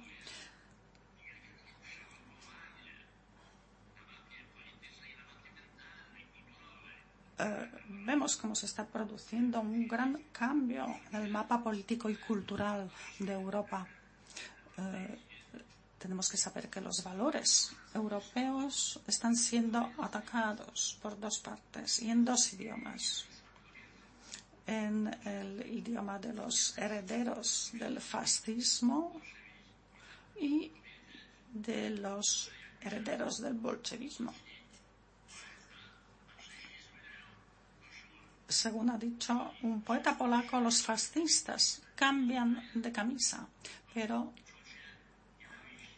siempre cultivan sentimientos de destrucción, de odio, eh, y quieren destruir todo lo que para nosotros eh, es importante. Y que ellos podrían ganar. Tenemos que hacerlo todo para que pierdan. Hitler ganó elecciones en Alemania sin un solo disparo. Europa devizacja nagreni, ten Anschluss, Sudety, wreszcie Czechosłowacja. W pewnym momencie trzeba było go zatrzymać. Jestem bardzo dumny z tego, że Polska Estoy muy orgulloso de que Polonia fue el primer país que le dijo no a Hitler, como hoy Ucrania ha sido el primer país que ha dicho no a Putin.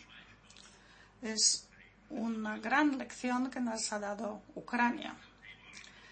Eh, pero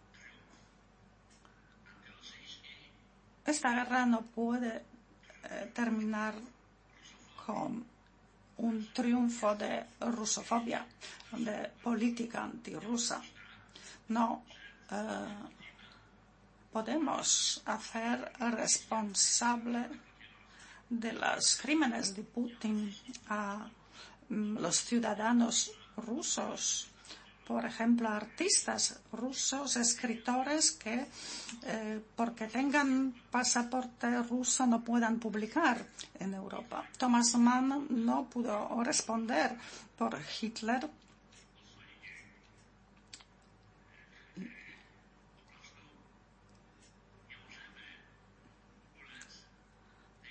Eh, no podemos dejarnos eh, no podemos rechazar a todos los rusos como co-culpables de, las, de los crímenes de Putin. En un momento estoy seguro de que gran parte de la sociedad rusa despertará y eliminará a Putin, viendo que está llevando a su país a una catástrofe.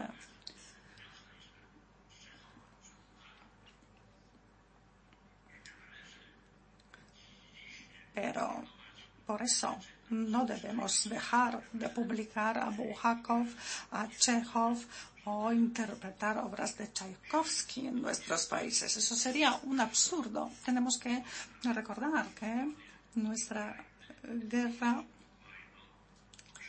la guerra de Ucrania es también una guerra por el futuro de la democracia en Rusia. Y hasta aquí mis um, reflexiones y ahora estoy a su disposición. Sí, señor Michi, gracias por. Le pediría que no se retire los cascos después para poder seguir en, conversación con usted. Ha sido muy interesante lo que nos, eh, todas las ideas que, que ha mencionado, eh, la influencia de Rusia en, en, algunas, en algunos movimientos políticos europeos, eh, su capacidad o su intención de, dividir eh, las posiciones europeas, romper esa unidad de acción. Eh, a veces da la sensación de que desde Occidente y desde Europa estamos entendiendo a Putin o vendiendo a Putin como una persona astuta que tiene todo calculado, que tiene un plan perfecto para, para salirse con la suya. Después nos encontramos lo que ha ocurrido en el campo de batalla, ese fracaso total en el asalto a Kiev. No sé si me está escuchando el señor Michnik ahora mismo. Parece que hay problemas en la comunicación. ¿Me escucha ahora? Hola.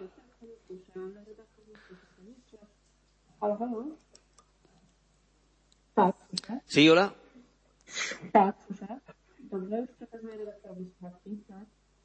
Se oye bien, se oye bien. Señor ¿puede escucharme ahora? ¿Me escucha? Sí. Le, le pediría que no, se, que no, se, quite los cascos a partir de ahora para, para, después escuchar las preguntas también de nuestro público. Ha sido muy interesante lo que nos ha contado y ha tocado muchísimos asuntos clave. Uno de ellos es esa influencia supuesta de Rusia en, la política europea a través de movimientos extremistas que, que tienen una cierta fascinación por, por, Rusia, tanto en la extrema izquierda como en la extrema derecha.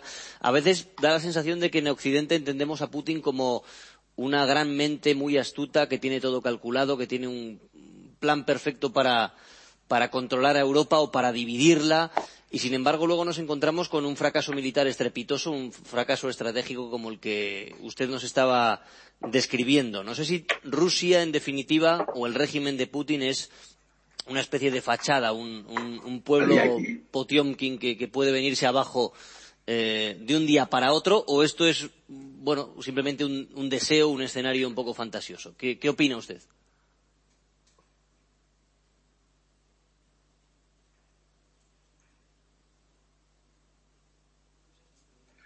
No więc.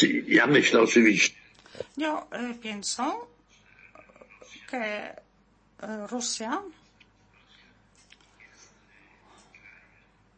es un país mucho más débil de lo que le gustaría ser. Creo que Rusia podría desmoronarse ahora y lo que ha hecho Putin podría ser un golpe mortal para el sueño imperial de Moscú. Um, no creo, sin embargo, que tenga planes geniales a muy largo alcance. Eh, creo más bien que tiene la mentalidad de un empleado de la KGB y que su pensamiento es muy simple.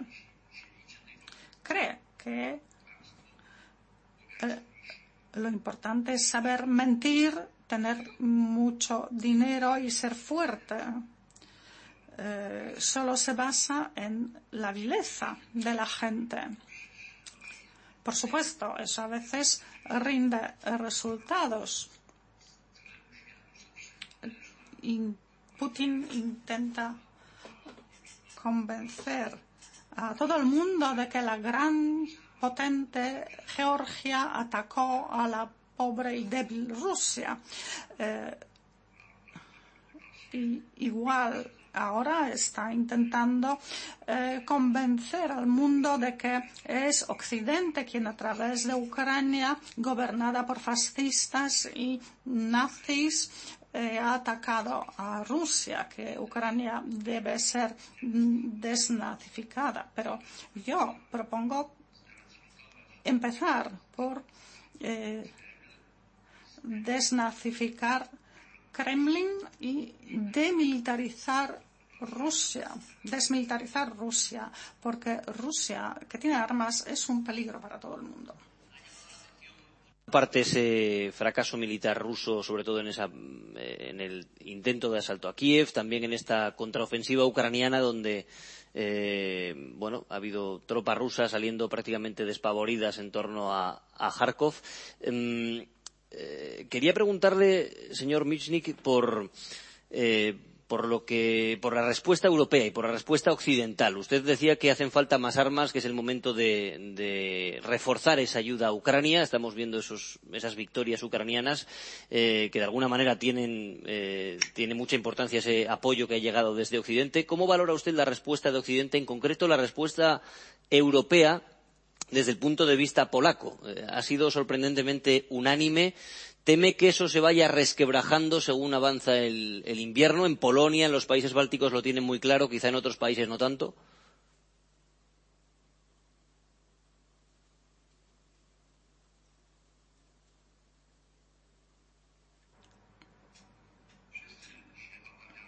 Todos lo tememos. Yo soy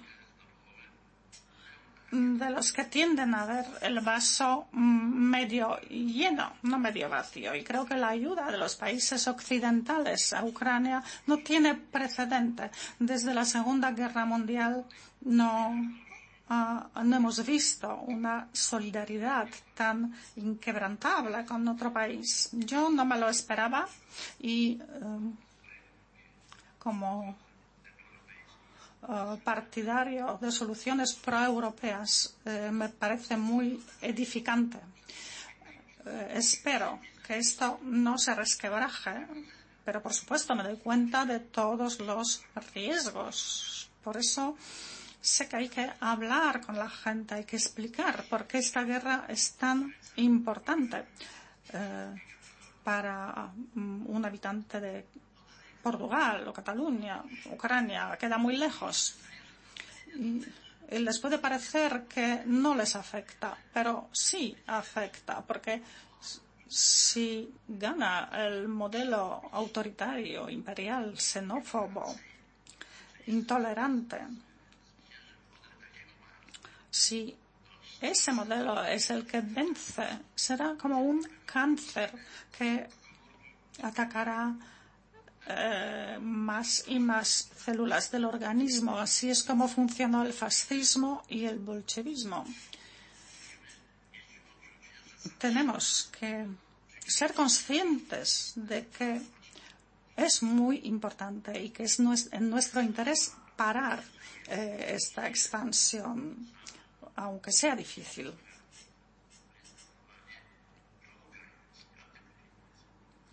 Yo, por supuesto, vivo en un país que es totalmente pro-ucraniano y anti-Putin. Eh, sin embargo, incluso en Polonia mm, vemos que existen círculos infiltrados, no sé si financieramente, culturalmente, eh, por el régimen de Putin. Y estas personas se manifiestan públicamente apoyando a Putin. Son muy pocas y hoy día no tienen eh, ninguna relevancia política. Pero recordemos que Hitler también en un momento, al principio no tenía relevancia política, pero luego la tuvo. Por esto yo creo que hay que ser muy cautos. No podemos minusvalorar este riesgo de este cáncer que podría matar a todo el organismo. En nuestra historia europea hemos visto muchas veces cómo murieron democracias. No debemos permitir que nuestra democracia muera. Eh, debemos poder dejarla como herencia a nuestros hijos. Señor Michnik, es, muy difícil hacer previsiones en, cualquier guerra. En esta, por supuesto, tampoco es, es fácil hacerlas. Eh, hemos visto momentos muy, muy cambiantes, pero lo que sí está claro es que cuando acabe esta guerra, acabe como acabe, Rusia va a seguir ahí. Habrá que entenderse con Rusia de alguna manera o convivir con Rusia de alguna manera. No sabemos si será esta Rusia, si será la Rusia de Putin o será otra Rusia. Eh, ¿Cree que se puede superar esa vecindad incómoda con Rusia, que a lo largo de la historia ha, hay una serie de patrones que siempre han, eh, bueno, han, ido repitiéndose respecto al expansionismo, respecto a esa órbita de influencia. ¿Cómo se imagina usted esa convivencia futura con Rusia?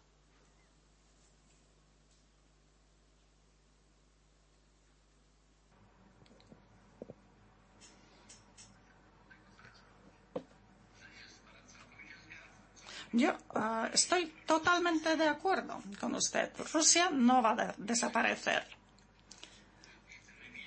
Pero si queremos ver a Rusia como miembro de la familia democrática, tenemos que recordar la lección de Alemania.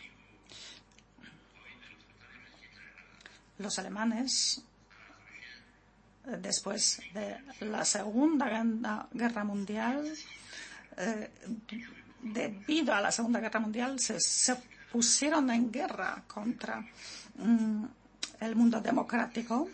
Después tuvieron una posibilidad de regresar a la familia democrática y la aprovecharon esa posibilidad. Sin embargo, Rusia no tiene esa posibilidad con Putin. Putin tiene que ser apartado del poder y Rusia tiene que retirarse de esta guerra. Por lo demás, Rusia es un gran país. Es un país de grandes posibilidades y yo amo la cultura rusa. Tengo muchos amigos rusos También en Gazeta Wyborcza publicamos muchos eh, escritores, periodistas demócratas rusos, pero siempre decimos que él es el país de Pushkin, que es su gloria, pero también es el país de Putin, que es su desgracia. Eh, en Rusia siempre las guerras perdidas han contribuido a la libertad, a la democracia del país, como la guerra contra eh, Japón a principios del siglo XX, la Primera Guerra Mundial que destruyó el imperio de los zares, eh, la guerra de Afganistán. Todas esas guerras perdidas le abrieron a Rusia el camino hacia las reformas democráticas. Yo estoy convencido de que en el futuro tenemos que eh, creer que existe una Rusia diferente, pero para que puedan hacer esa Rusia diferente tiene que perder Putin. Mientras esté Putin no hay ninguna posibilidad de negociar, porque Putin, si le das la mano, luego al retirar la mano tienes que revisar, comprobar, a ver si tienes todos los dedos. Es un político que rompe todos los tratados. Es ese tipo de político para el que no puede haber lugar en una mesa de negociaciones democráticas. Yo, por supuesto, no soy fundamentalista. No digo que hay que dirimir estas diferencias por la guerra.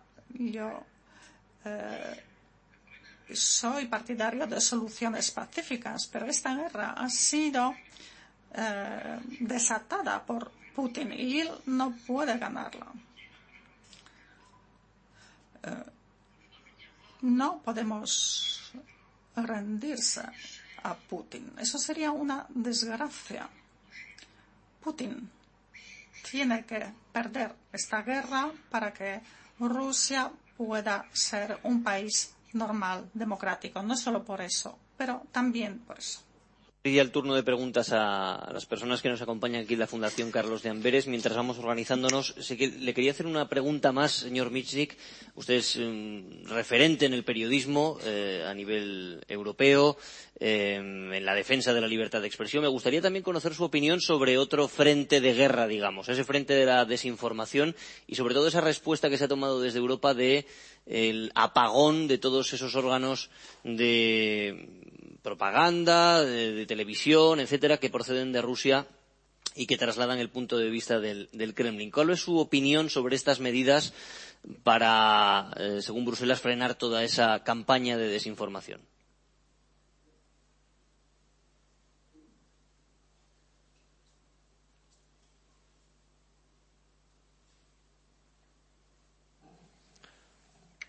No este asunto lo hemos debatido y reconozco que mi eh, posición, mi postura es eh, un poco ambigua en este aspecto. Yo, por un lado, creo que la desinformación requiere una reacción porque es una guerra psicológica pero también temo que las eh, consignas de lucha contra la desinformación pueden servir para imponer eh, una censura. Yo mm, lo he vivido en Polonia y también vosotros lo habéis vivido en España. Siempre existe el riesgo eh, cuando decimos que no se puede publicar o difundir textos eh, que van en contra, que ponen en peligro la seguridad del Estado. Eh, con estas consignas, Putin eh, eliminó los medios democráticos. Que solamente por pronunciar la palabra guerra uno podía ir a la cárcel. Uh, incluso en Rusia se decía que ahora la guerra y paz de Tolstoy tendrá que cambiar de título para llamarse Operación Especial y Paz, porque eh, así lo quiere Putin. Por esto eh, me dan miedo esas situaciones. Sé que estos riesgos existen también en Ucrania. Eh, la actitud de los ucranianos es realmente imponente, pero los intentos de eliminar los medios no estatales es siempre un riesgo. Esto puede ocurrir durante un estado de excepción, en situaciones excepcionales, pero es muy fácil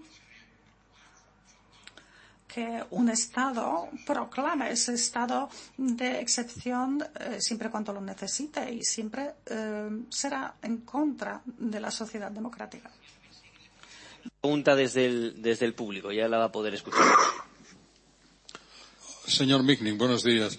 Eh, fue usted uno de los primeros, hace muchos años ya, en denunciar el carácter no democrático del personaje eh, Vladimir Putin.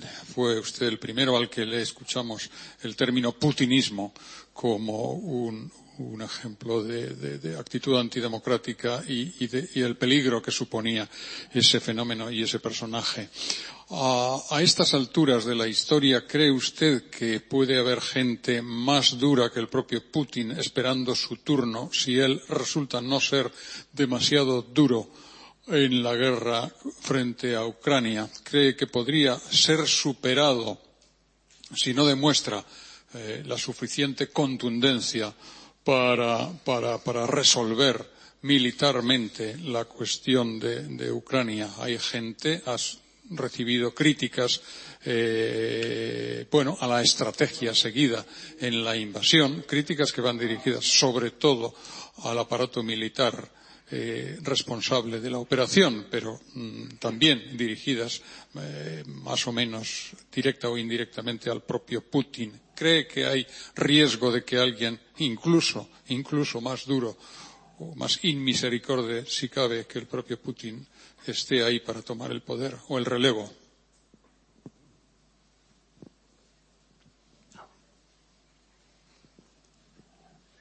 Ja myślę, yo creo que hay muchos que lo desean, eh, que hay muchas personas próximas a Putin que, a las que les gustaría tomar el relevo, porque cada dictadura lleva, deja detrás a sus nostálgicos. Y yo mismo he visto en Rusia, en la eh, Plaza Roja, manifestaciones a favor de Stalin. Sabemos que eh, hay también tendencias neonazis en Alemania. Eh, cada dictadura deja detrás de sí a sus nostálgicos en España, como sabéis muy bien, cuando el país se eh, reinstauró, instauró la democracia, eh, se produjo el golpe de Estado de Tejero. Eh, lo mismo pasa en Portugal. Eh, yo creo que hay que hacerlo todo para que a Putin lo sustituya a alguien que por lo menos termine con la guerra. Y no creo que si conseguimos que echen a Putin, no creo que llegue alguien que quiera continuar esta guerra, porque la sociedad rusa no quiere guerra.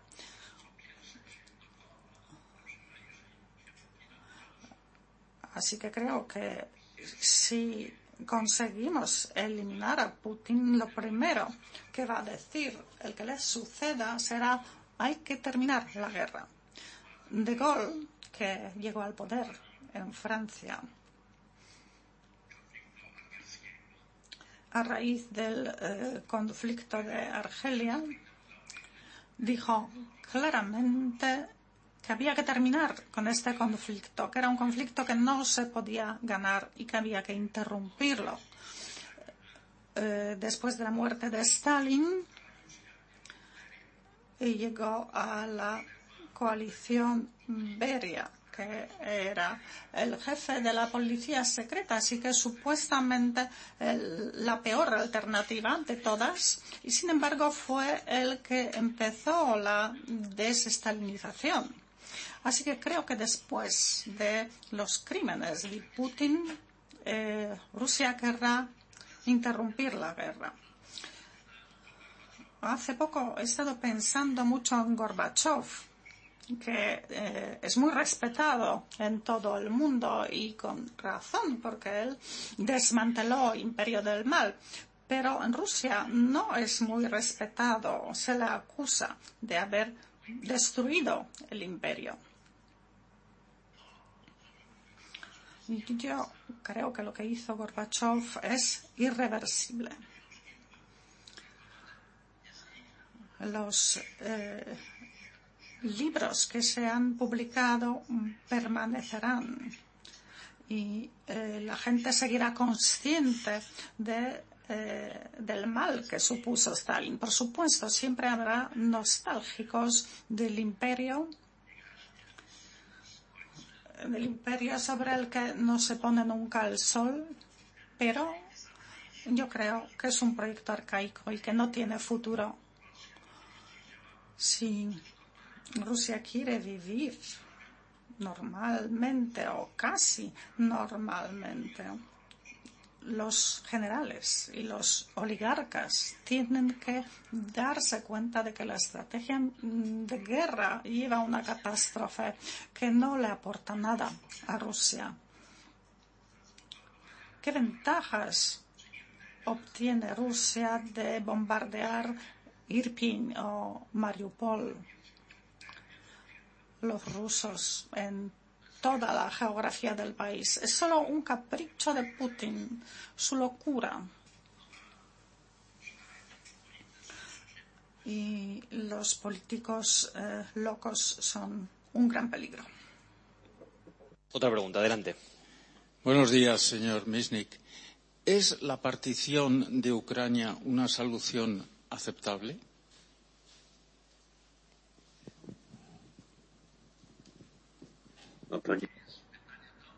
No es una pregunta que se deba dirigir a mí.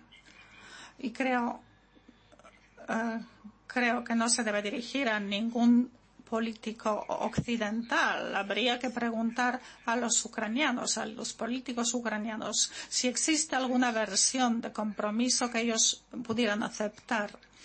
Uh, Zelensky sé que había propuso alguna solución en el sentido de restituir las fronteras de 2014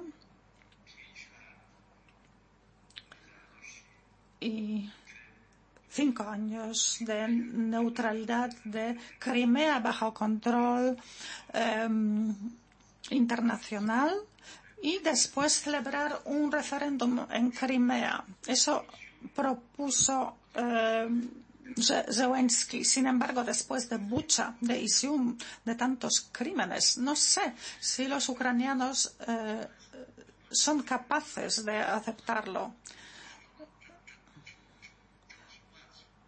Eh, se trataría aquí de una división eh, similar a la que se impuso a Checoslovaquia en Sudetenland, el país de los Sudetes que después eh, continuó con separar la Eslovaquia de Bohemia y finalmente todas estas regiones fueron subordinadas a Hitler. Yo creo que los ucranianos conocen esta historia, la recuerdan y mmm, no querrán repetirla. Creo que eh, esta decisión en esta materia eh, corresponde a Ucrania exclusivamente. Miguel Ángel seguramente recuerda nuestras conversaciones sobre este tema y parece que nada ha cambiado. Que no podemos fiarnos de Putin nunca. Si Putin promete que solo quiere Donbass, significa que al día siguiente reclamará también Odessa, Kharkov.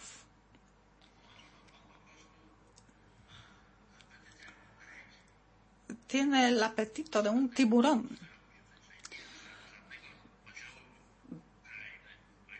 Por eso yo creo que Ucrania no se llegará a dividir y si fuera a producirse es algo que tienen que decidir los ucranianos. Es una pregunta de Miguel Ángel.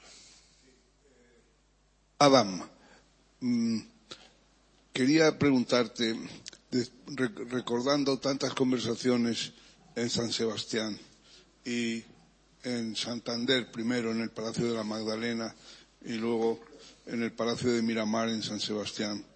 Eh, y, nuestros brindis eh, llenos de, de, de, entusiasmo y yo creo que de clarividencia. En nuestros brindis con Cardenal Mendoza, eh, eh, l'accent católico que tú decías. Eh, entonces, quería preguntarte, después de estar amenazados por una Rusia fuerte, ¿no podría suceder que, según cómo se administre la dosis de derrota, eh, pasáramos a estar amenazados por la debilidad de Rusia? ¿No podría ser la debilidad de Rusia una amenaza muy relevante? ¿Y, y qué insistes, eh, sería lo mejor para todos, en que hubiera una reacción de la sociedad rusa que terminara con, Putin y con el putinismo. Pero esa fe en que puedas estar, en fin, poniéndose en marcha, activándose una, eh, una reacción dentro de Rusia contra Putin y el putinismo me, parece muy deseable, muy ventajosa, pero la veo muy lejos. Me parece que muchas veces las sociedades se dejan embaucar. Fíjate, querido Adam, eh, cómo ha sido embaucado un pueblo tan crítico, tan inteligente, tan probadamente democrático como el pueblo británico, que ha sido engañado vilmente eh, para el Brexit.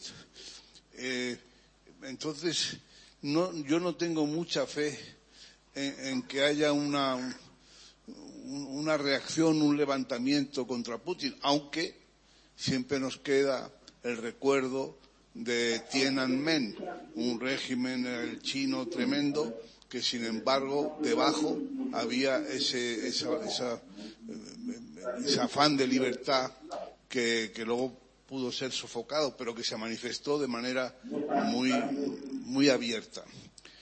Muchas gracias, Adam, por estar aquí.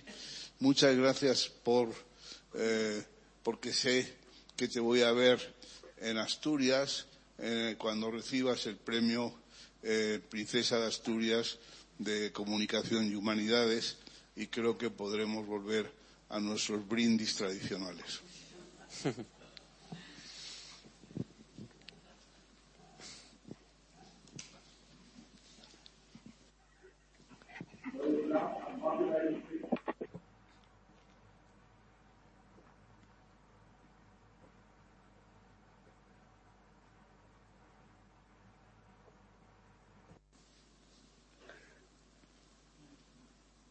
Sí, señor Michik, no sé si ¿Está escuchando lo que le decía Miguel Ángel? Entiendo que sí.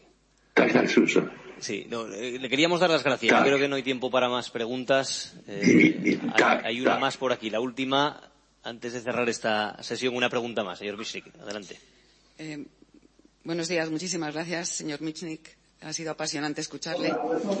Quería, eh, hoy hemos amanecido con la noticia de una escalada eh, en la guerra y, en cierta manera, ese Putin, que, se debe sentir cada vez más acorralado, ha hecho un reconocimiento con la decisión de movilizar a 300.000 reservistas de que está en guerra. Eh, han querido elevar que no es solo guerra con Ucrania, sino también deslizan que es contra Occidente. Eh, en esa decisión arriesgada de elevar eh, de operación militar especial a guerra lo que está ocurriendo, eh, Putin se pone eh, quizá en una posición delicada porque perder eh, en una operación militar especial no será lo mismo que perder la guerra. Eh, quería ver si eh, quería que comentara sobre eso y la posibilidad de que eso también eh, le, la opinión pública rusa y eh, pues, eh, crezca en la oposición frente a, la escalada. Y por otro lado, eh, sobre el papel de China y la India, que en la última cumbre de Samarcanda han mostrado su, frialdad contra, vamos, con respecto a Putin y su distanciamiento con respecto a la guerra. ¿Cómo puede eso influir o ayudar en la resolución del conflicto? Muchísimas gracias.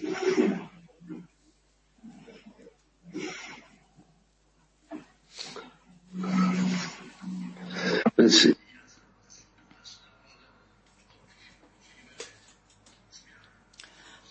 Bueno, me gustaría empezar por el tema de la posibilidad de un cambio en Rusia. Sabemos que las revoluciones eh, se producen no cuando hay más crueldad, sino en los momentos cuando los regímenes, intentan enmendarse. Así que yo, de momento, no creo que haya una gran posibilidad de un, una gran protesta contra el régimen de Putin. Sin embargo, eh, Rusia tiene una larga tradición de golpes de Estado eh, dentro del palacio, así como fue asesinado el zar Pablo a principios del siglo XIX, también Nikita Khrushchev. Eh, así que es posible que los generales y los oligarcas que ven el daño que para ellos supone el gobierno de Putin son personas que han acumulado mucho dinero y eh, no pueden ya eh, gastar ese dinero en, en Niza, en Marbella, en la Riviera Francesa, en Venecia. Eh, ellos creen, y tienen razón, que Putin los ha metido en una trampa. Así que creo que no puede excluirse que haya un complot contra Putin eh, que lo destituya. Yo uh, veo las cosas de una forma muy similar a como las ve Miguel Ángel. Además, somos amigos desde hace muchos años y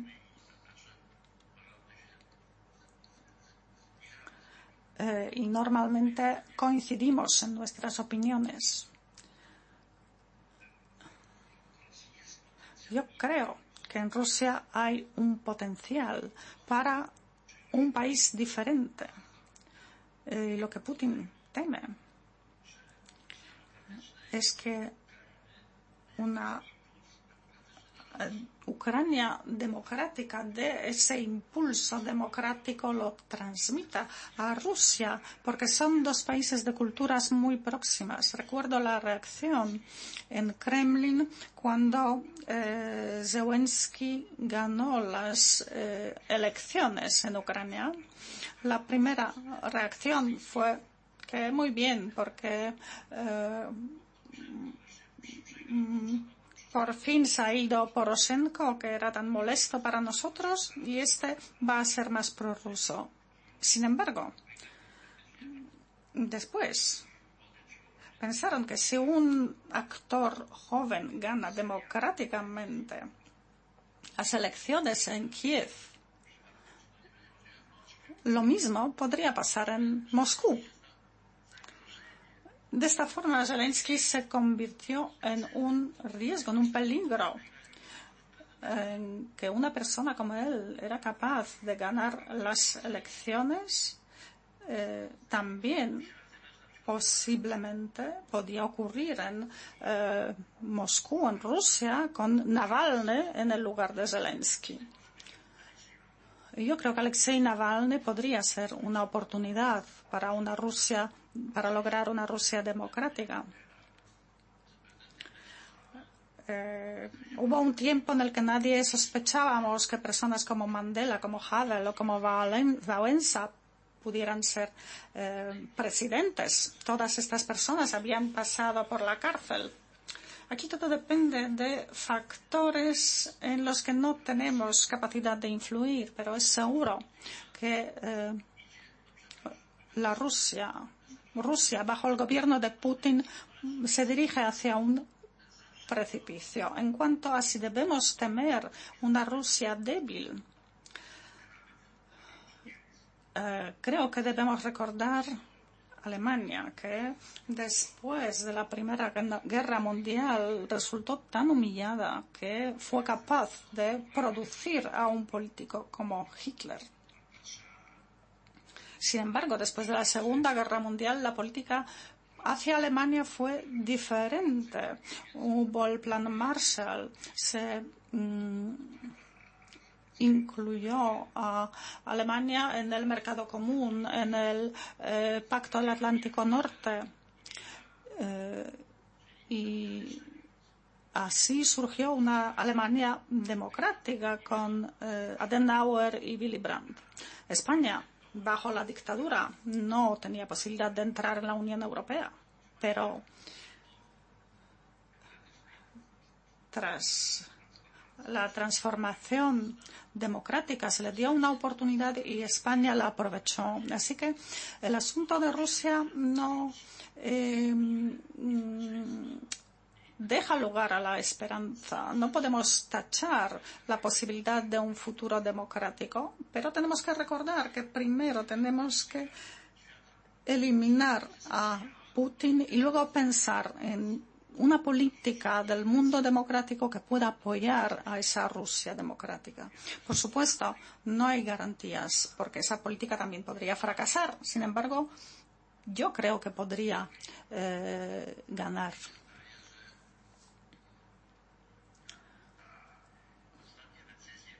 Creo que las últimas decisiones de Putin demuestran su debilidad, no su fuerza.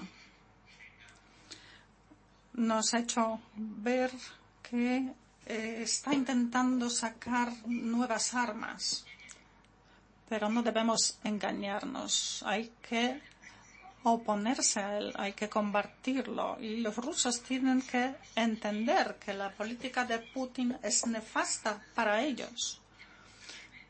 Eh, cada victoria de Putin en Ucrania es un fracaso de la sociedad rusa. Es todo de mi parte. Eh, desde la posición de un amigo de Rusia. Es un país al que quiero mucho, tengo muchos amigos y no soy para nada rusófobo, rusófobo pero eh, soy, estoy convencido de que esta Rusia a la que yo quiero y respeto es la Rusia que ahora está asesinando Putin. Ha sido un placer tenerle hoy aquí. Eh, no hay tiempo para más. Ha sido muy, muy interesante escuchar todas esas eh, ideas y todo ese análisis. Como decía Miguel Ángel Aguilar, le esperamos en, en, Oviedo para recibir ese premio Princesa de Asturias de Comunicación y Humanidades. Enhorabuena por esa distinción y muchísimas gracias por, por acompañarnos hoy.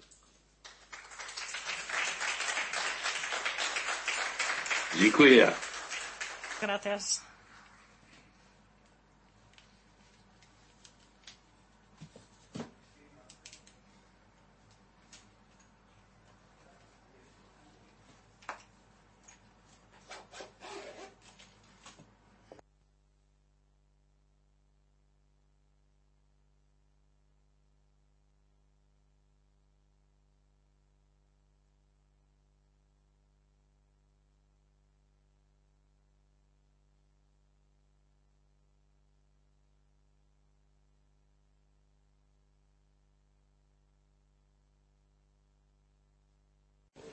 Bueno, vamos a empezar esta, esta última sesión. Estamos Oscar, Oscar y yo, eh, dos enviados especiales a Ucrania, él mucho más que yo. Él estado tres meses en dos eh, visitas largas, ¿no? Y, yo un, mes en una sola visita larga, pero bueno, tiempo más que suficiente para haberle, haber eh, pulsado la situación sobre el terreno, ¿no? Que es un poco también lo que lo que se suele dejar fuera de los grandes análisis geoestratégicos al final se pierde la perspectiva de, la, de lo que es realmente el conflicto, ¿no? De la gente que lo sufre y la gente que lo hace en, en las líneas del frente.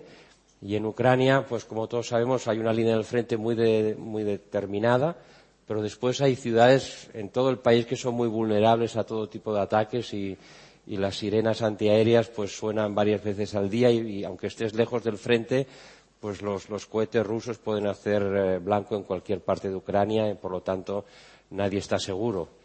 Eh, yo solo quería decir, a partir de lo que hemos quizás eh, escuchado esta mañana, ¿no? La escalada bélica en Ucrania, que es curioso que ayer Erdogan en, en, Naciones Unidas dijese que Putin estaba dispuesto a acabar la guerra rápido y llegar a un acuerdo y hoy Putin eh, anuncia pues esta movilización de 300.000 reservistas. Eh, no lo va a tener fácil Putin para movilizar a 300.000 personas con experiencia militar. Eh, de hecho, no lo ha conseguido en, una primera fase. Él quería movilizar a ochenta y pico mil. Quería que fuesen los propios eh, gobernadores provinciales los que reclutaran eh, proporcionalmente en su territorio a estos nuevos soldados. No lo ha conseguido y ahora ha tenido que ir a una movilización parcial, que es lo justo lo que él no quería. Porque yo creo que la clave del éxito que ha tenido Putin ha sido que la guerra ha conseguido ocultar la guerra a la mayoría de la población rusa. La población rusa no se ha enterado eh, de que hay una guerra en Ucrania, se ha enterado de que hay una operación especial para desnazificar un país que no tiene derecho a existir, pero el efecto de la guerra no lo ha notado. Y el anuncio de hoy de Putin es una escalada eh, política tremenda y yo creo que un órdago en el cual se lo juega todo. Eh, si Putin consigue, no consigue el objetivo de levantar a 300.000 hombres en armas, eh, evidentemente su posición en el Kremlin estará muy debilitada. Pero si lo consigue, también estará muy debilitada, por dos razones. Una, primero, es muy difícil, es muy difícil preparar a 300.000 hombres eh, con experiencia militar, pero que no están incorporados al ejército. Los has de entrenar durante al menos un par de meses y luego los has de incorporar a las unidades militares que están desplegadas sobre el territorio. Y esto te llevará aún más tiempo. Eh, quiere decir que es posible que toda esta movilización se prolongue eh, durante el invierno, y no sea hasta la primavera cuando el ejército ruso esté en disposición de volver a, atacar con todos estos nuevos, nuevos reclutas. Eh, para entonces ya veremos lo que ha, lo que ha pasado, porque eh, como estamos viendo ahora, pues Ucrania está en la ofensiva. Ucrania posee ahora ya una ventaja estratégica en armas que son capaces de eh, destruir los puestos de comando y los puentes que están en la retaguardia rusa, debilitando muchísimo sus líneas de suministro, con lo cual vamos a ver lo que pasa eh, en, en, Gerson y cómo acaba también en, en, el Donbass. ¿no? Pero por ahí Putin tiene ya un problema de, de, de estructura militar muy, muy grave. Y el, otro problema que yo veo muy, muy importante para Putin es la incógnita de si el pueblo ruso está preparado para luchar esta guerra. Hasta ahora el pueblo ruso no ha luchado esta guerra, la han luchado unos soldados profesionales a los que se les reenganchaba con contratos eh, después de hacer la mili para que estuviesen combatiendo durante un año. Estos contratos también van a empezar a expirar dentro de poco. La guerra lleva seis meses. Eh, quizás después del invierno estos contratos eh, habrán expirado y quizás muchos de estos militares no querrán reengancharse. Entonces ahí viene este refuerzo que implica muchas más familias implicadas en la guerra, la imposibilidad de vender la guerra como una operación especial, sino que se convierte ya en una guerra existencial para Rusia. Y esto es un cambio radical, es una guerra que no pueden perder eh, los rusos, es decir, que no puede perder Putin. Eh, y en un, en un país autocrático donde, donde el poder lo es todo, eh, pues eh, habrá que ver la capacidad que tiene Putin de mantener a raya las posibles protestas que haya de anti, anti, antiguerra y después, al mismo tiempo, conseguir movilizar emocionalmente al pueblo ruso para que acepte que sus hermanos, sus padres y sus hijos van a un frente en el cual las bajas son numerosísimas. Eh, Rusia ha sufrido cálculos de tanto del Pentágono como de la inteligencia británica entre 70 y 80 mil bajas eh, hasta ahora. Eh, son entre heridos y muertos, son, cifras espeluznantes. en seis meses, hablamos solamente de seis meses. O sea, ¿cuántos podrán morir en los próximos meses, eh, nadie lo sabe, pero serán decenas de miles también. Entonces, ¿cómo movilizas emocionalmente a un país que tú has desactivado a conciencia de la realidad y ahora le has de decir que tiene que sacrificar su vida eh, por salvar la patria rusa? Esto los ucranianos lo han tenido clarísimo desde el primer momento y, Oscar, igual que yo, seguro que hemos visto muchos ejemplos de heroísmo de, gente que, va desde a repartir ayuda humanitaria o a luchar eh, en sus vehículos privados eh, con armamento casi prestado, ¿no? cascos que le han comprado en, la tienda de al lado, ¿no? Entonces, esta movilización emocional Ucrania no la tiene, Rusia está por ver, parece difícil que, lo consiga, ¿no? Eh, sí que hay un punto, yo creo que a favor de Putin, que es que eh, eh, la clase media rusa es muy pequeña. Esta clase media que puede verse, digamos, eh, más reacia a luchar, una parte ha huido, ha huido de Rusia, el éxodo son de, más de 100 o 200 mil personas, y el 60% de la población rusa es gente muy pobre que no viven en Moscú y en San Petersburgo, que son eh, nostálgicos de la Unión Soviética, que tienen unos valores muy tradicionales, que solo se informan a través de los canales oficiales de la televisión. Y estas personas eh, sí que van a, intentar, eh, digamos, defender esta patria, ¿no? que Putin les, exige. pero bueno, es otra incógnita que, que, habrá que resolver, ¿no? La cuestión es que, pase lo que pase, al final lo que está ya sucediendo es que tenemos una autocracia en Rusia más debilitada. Y esto es un grave problema también para Occidente. Eh, si gana Ucrania la guerra, o va a mantener el pulso, digamos, para llegar a una mesa de negociaciones favorable a ella, habrá el problema de la paz. Y esta paz tendrá dos, dos vertientes. Uno, la reconstrucción de Ucrania, que correrá a cargo nuestro, es decir, del G7, los G20, la Unión Europea, etcétera, con un plan Marshall carísimo, costosísimo, ya sobre todos los, gastos que habremos incurrido eh, por pagar la energía más cara, y aquí habrá un estrés muy fuerte sobre las economías occidentales, y después una Rusia debilitada, una autocracia, sea con Putin o sea sin Putin, porque haya habido un golpe de palacio, pero Rusia no va a ser una democracia, va a continuar siendo una autocracia. Eh, evidentemente, quien tenga el coraje o, la posibilidad de derrocar a Putin eh, no va a cometer los errores de Gorbachev de, abrir el país a, corrientes eh, multipartidistas, etcétera, sino que va a mantener férreo el control del Kremlin y ahí va a haber otro problema gravísimo, porque Rusia seguirá siendo una, superpotencia nuclear y un país derrotado, debilitado y aislado del mundo será mucho más difícil de gestionar.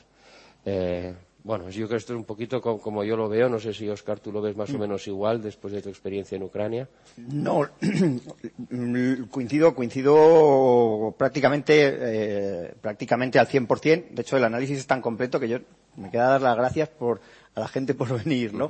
Eh, em, bueno, es un placer, es un placer estar aquí.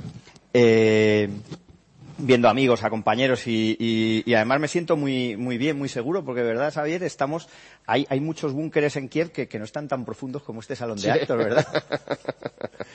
bueno, sí, la verdad es que Xavier ha hecho un, análisis eh, eh, brillante, es decir, es lo que básicamente lo que hemos visto todos.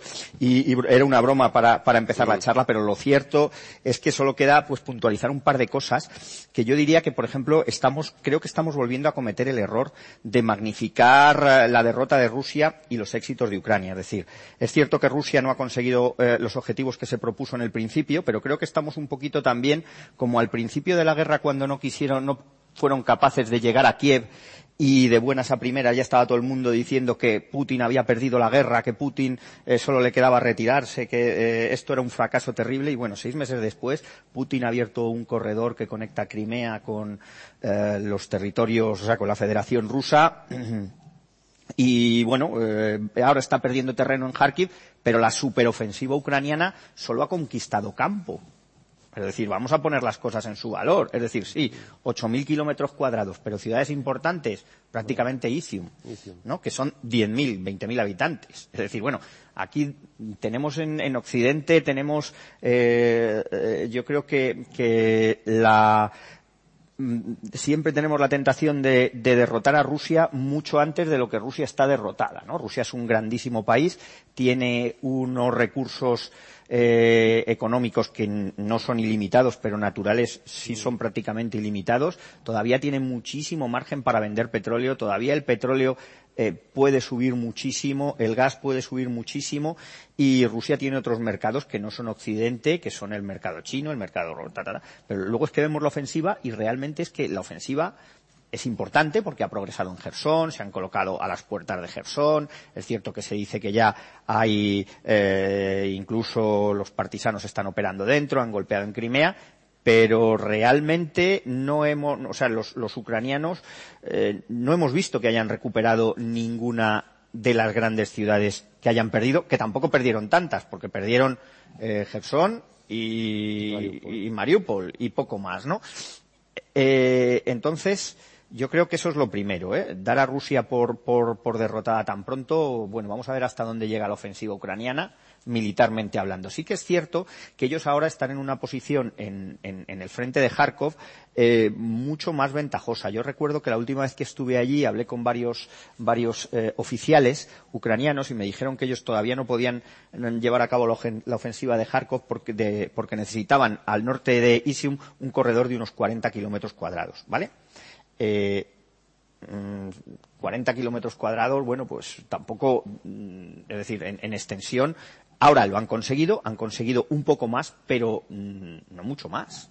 ¿No? Entonces sí es cierto que están en condiciones de progresar, pero bueno, veremos a ver si son capaces de hacerlo, porque eh, la ofensiva siempre es bastante más difícil en muchos casos para un ejército como el ucraniano, que tiene un poder limitado, eh, pues es más difícil que, defenderse, ¿no?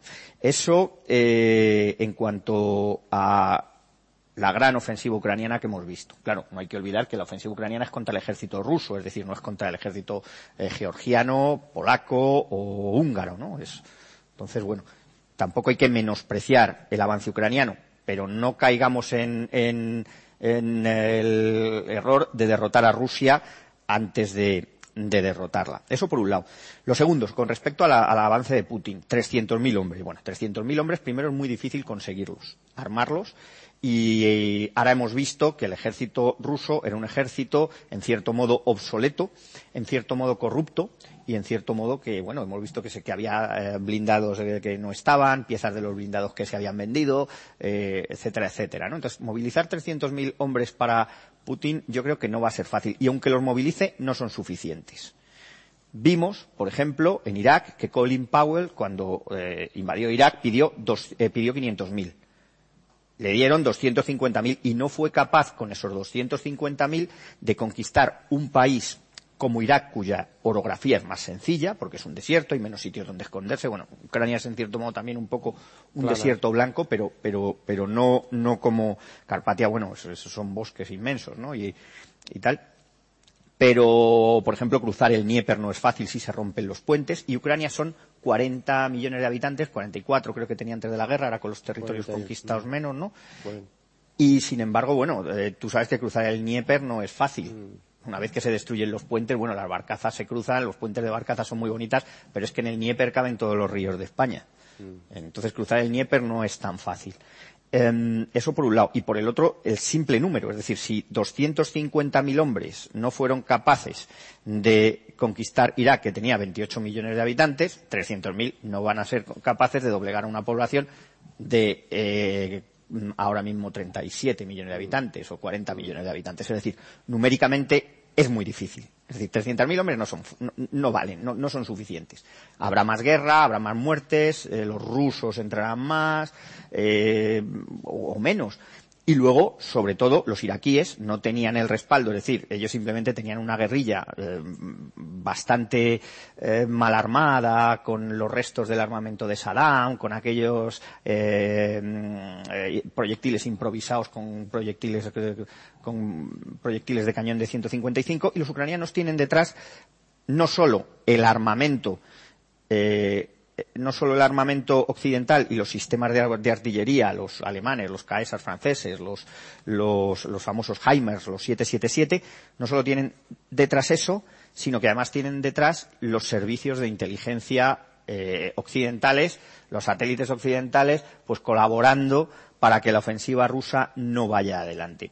Con lo cual yo creo que el, el, el anuncio de Putin, primero, si solo nos, nos vemos eh, lo que él ha dicho en, el anuncio no es suficiente.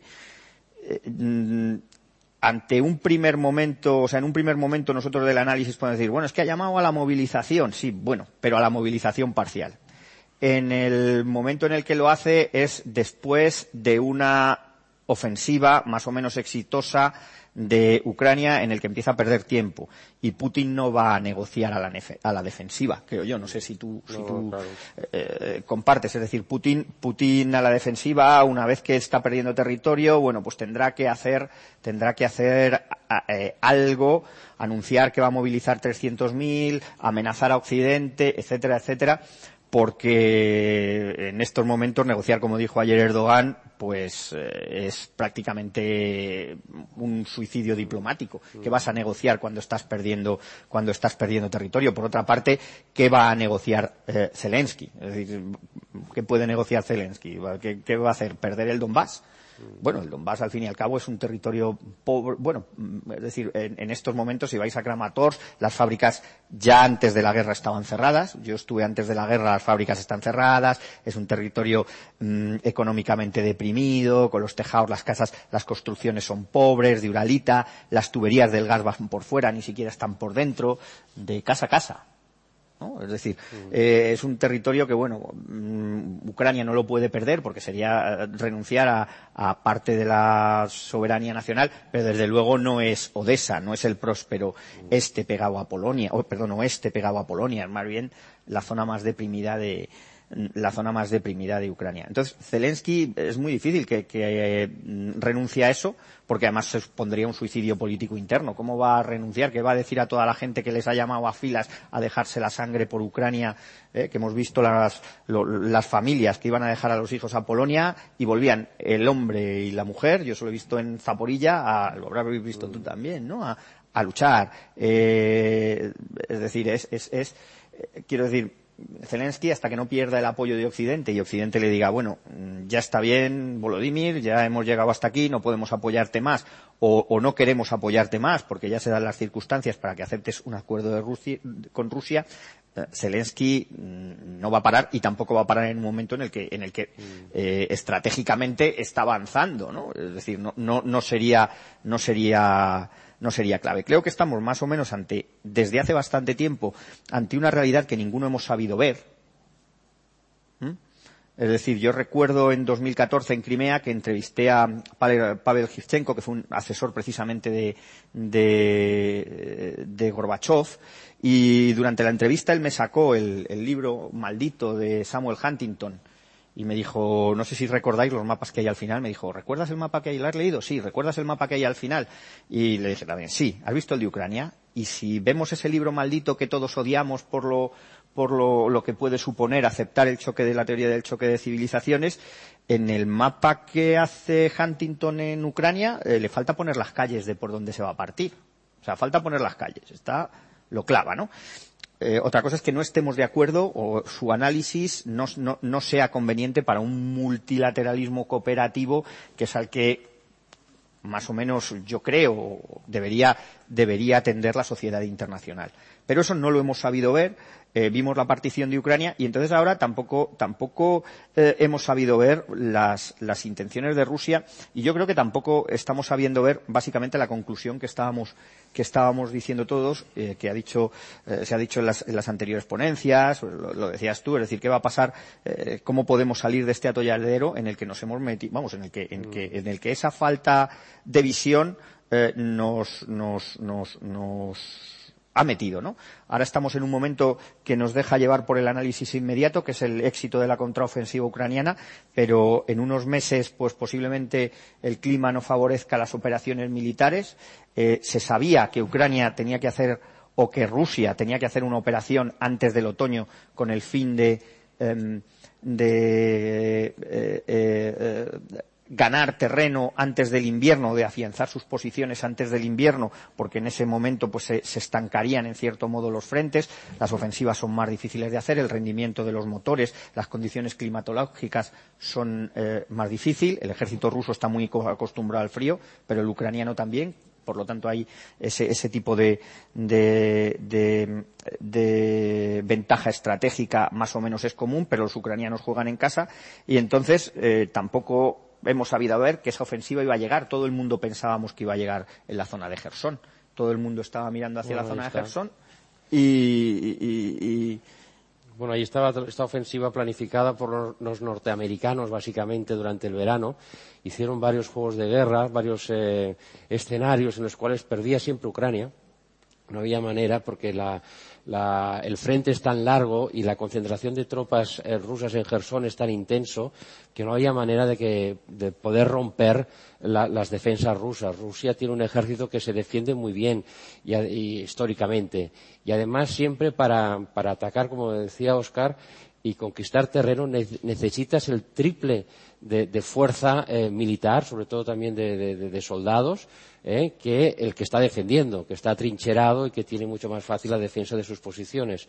Eh, durante el verano se cambió la estrategia y se intentó hacer, y lo que se ha hecho, dos ofensivas simultáneas una eh, muy intensa en Gerson, que ya se preveía que iba a avanzar muy poquito porque, lo que os digo, ¿no? de la, la, la presencia rusa es muy fuerte allá, y otra con unidades muy ligeras en la zona de Kharkiv, que es la que ha tenido éxito. ¿Por qué? Porque gracias al nuevo armamento eh, que guía las, eh, los proyectiles por satélite, eh, Ucrania ha sabido destruir los puestos de comando y de comunicación del ejército ruso en el Donbass y entonces sin posibilidad de reacción eh, rusa porque no podían comunicar los mandos con la tropa, no podían dirigir los cañones, eh, sus obuses allá donde estaban avanzando rapidísimamente estas unidades ligeras ucranianas, pues ahí, ahí se produjo la derrota en esta en Blitzkrieg, ¿no? una, una guerra relámpago ucraniana.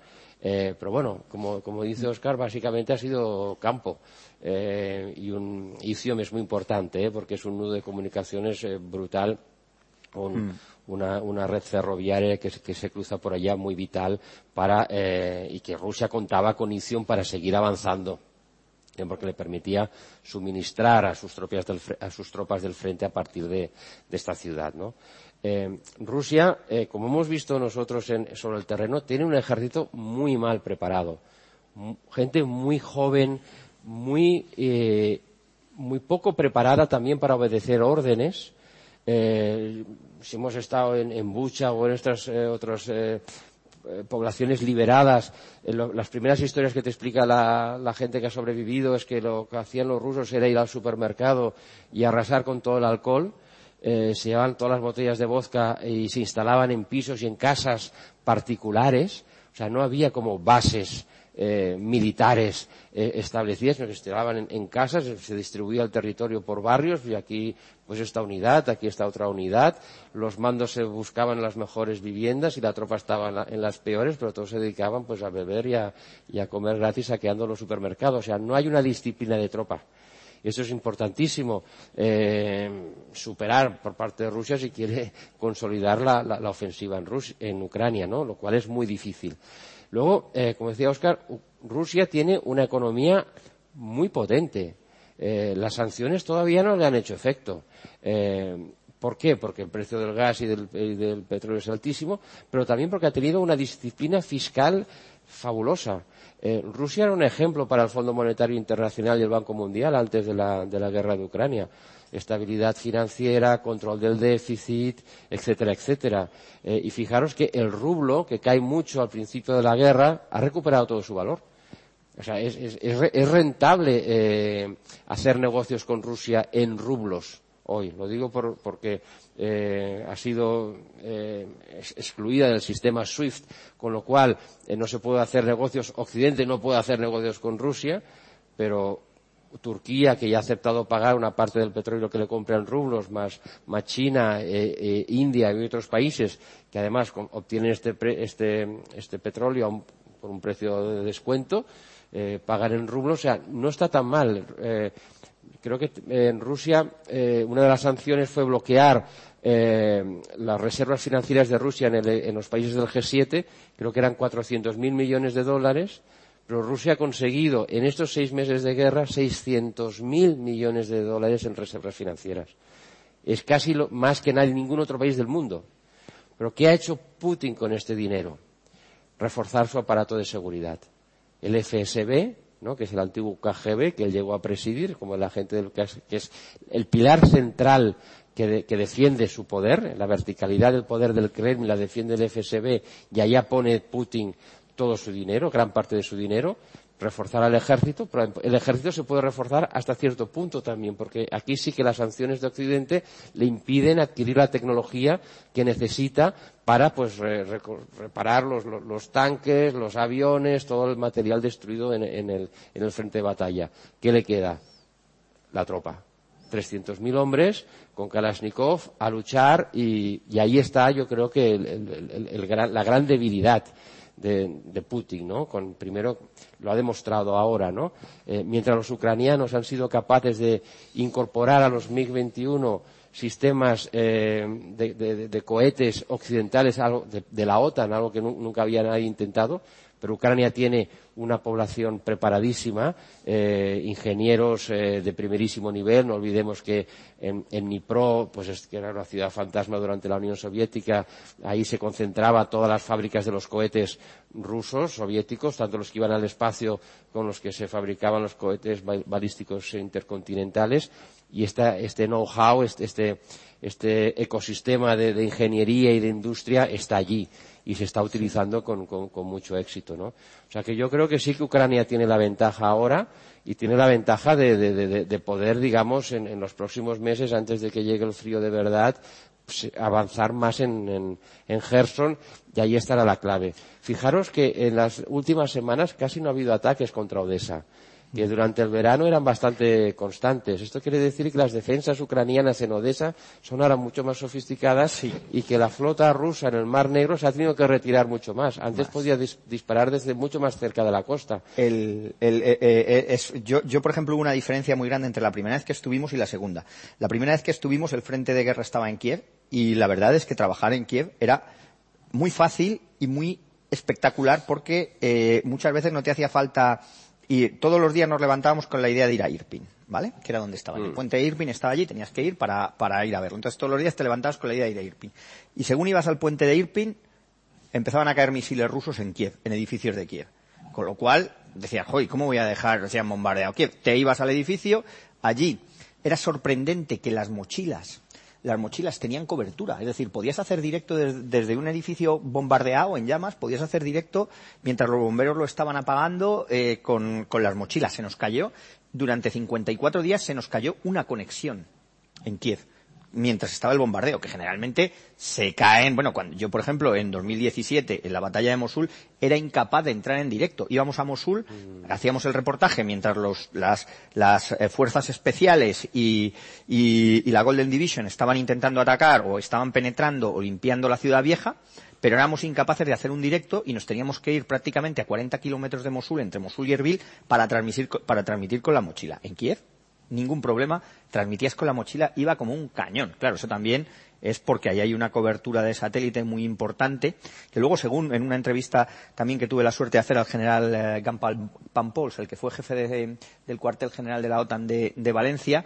pues eh, él me decía que había tenido mucha, mucha importancia la, la transmisión real de datos Mm. a esas unidades que tú hablabas antes eh, y sobre todo la autonomía también de decisión en esas unidades, también un poquito copiado del, del ejército israelí y a su vez Mm. eso es, es doctrina, doctrina estadounidense.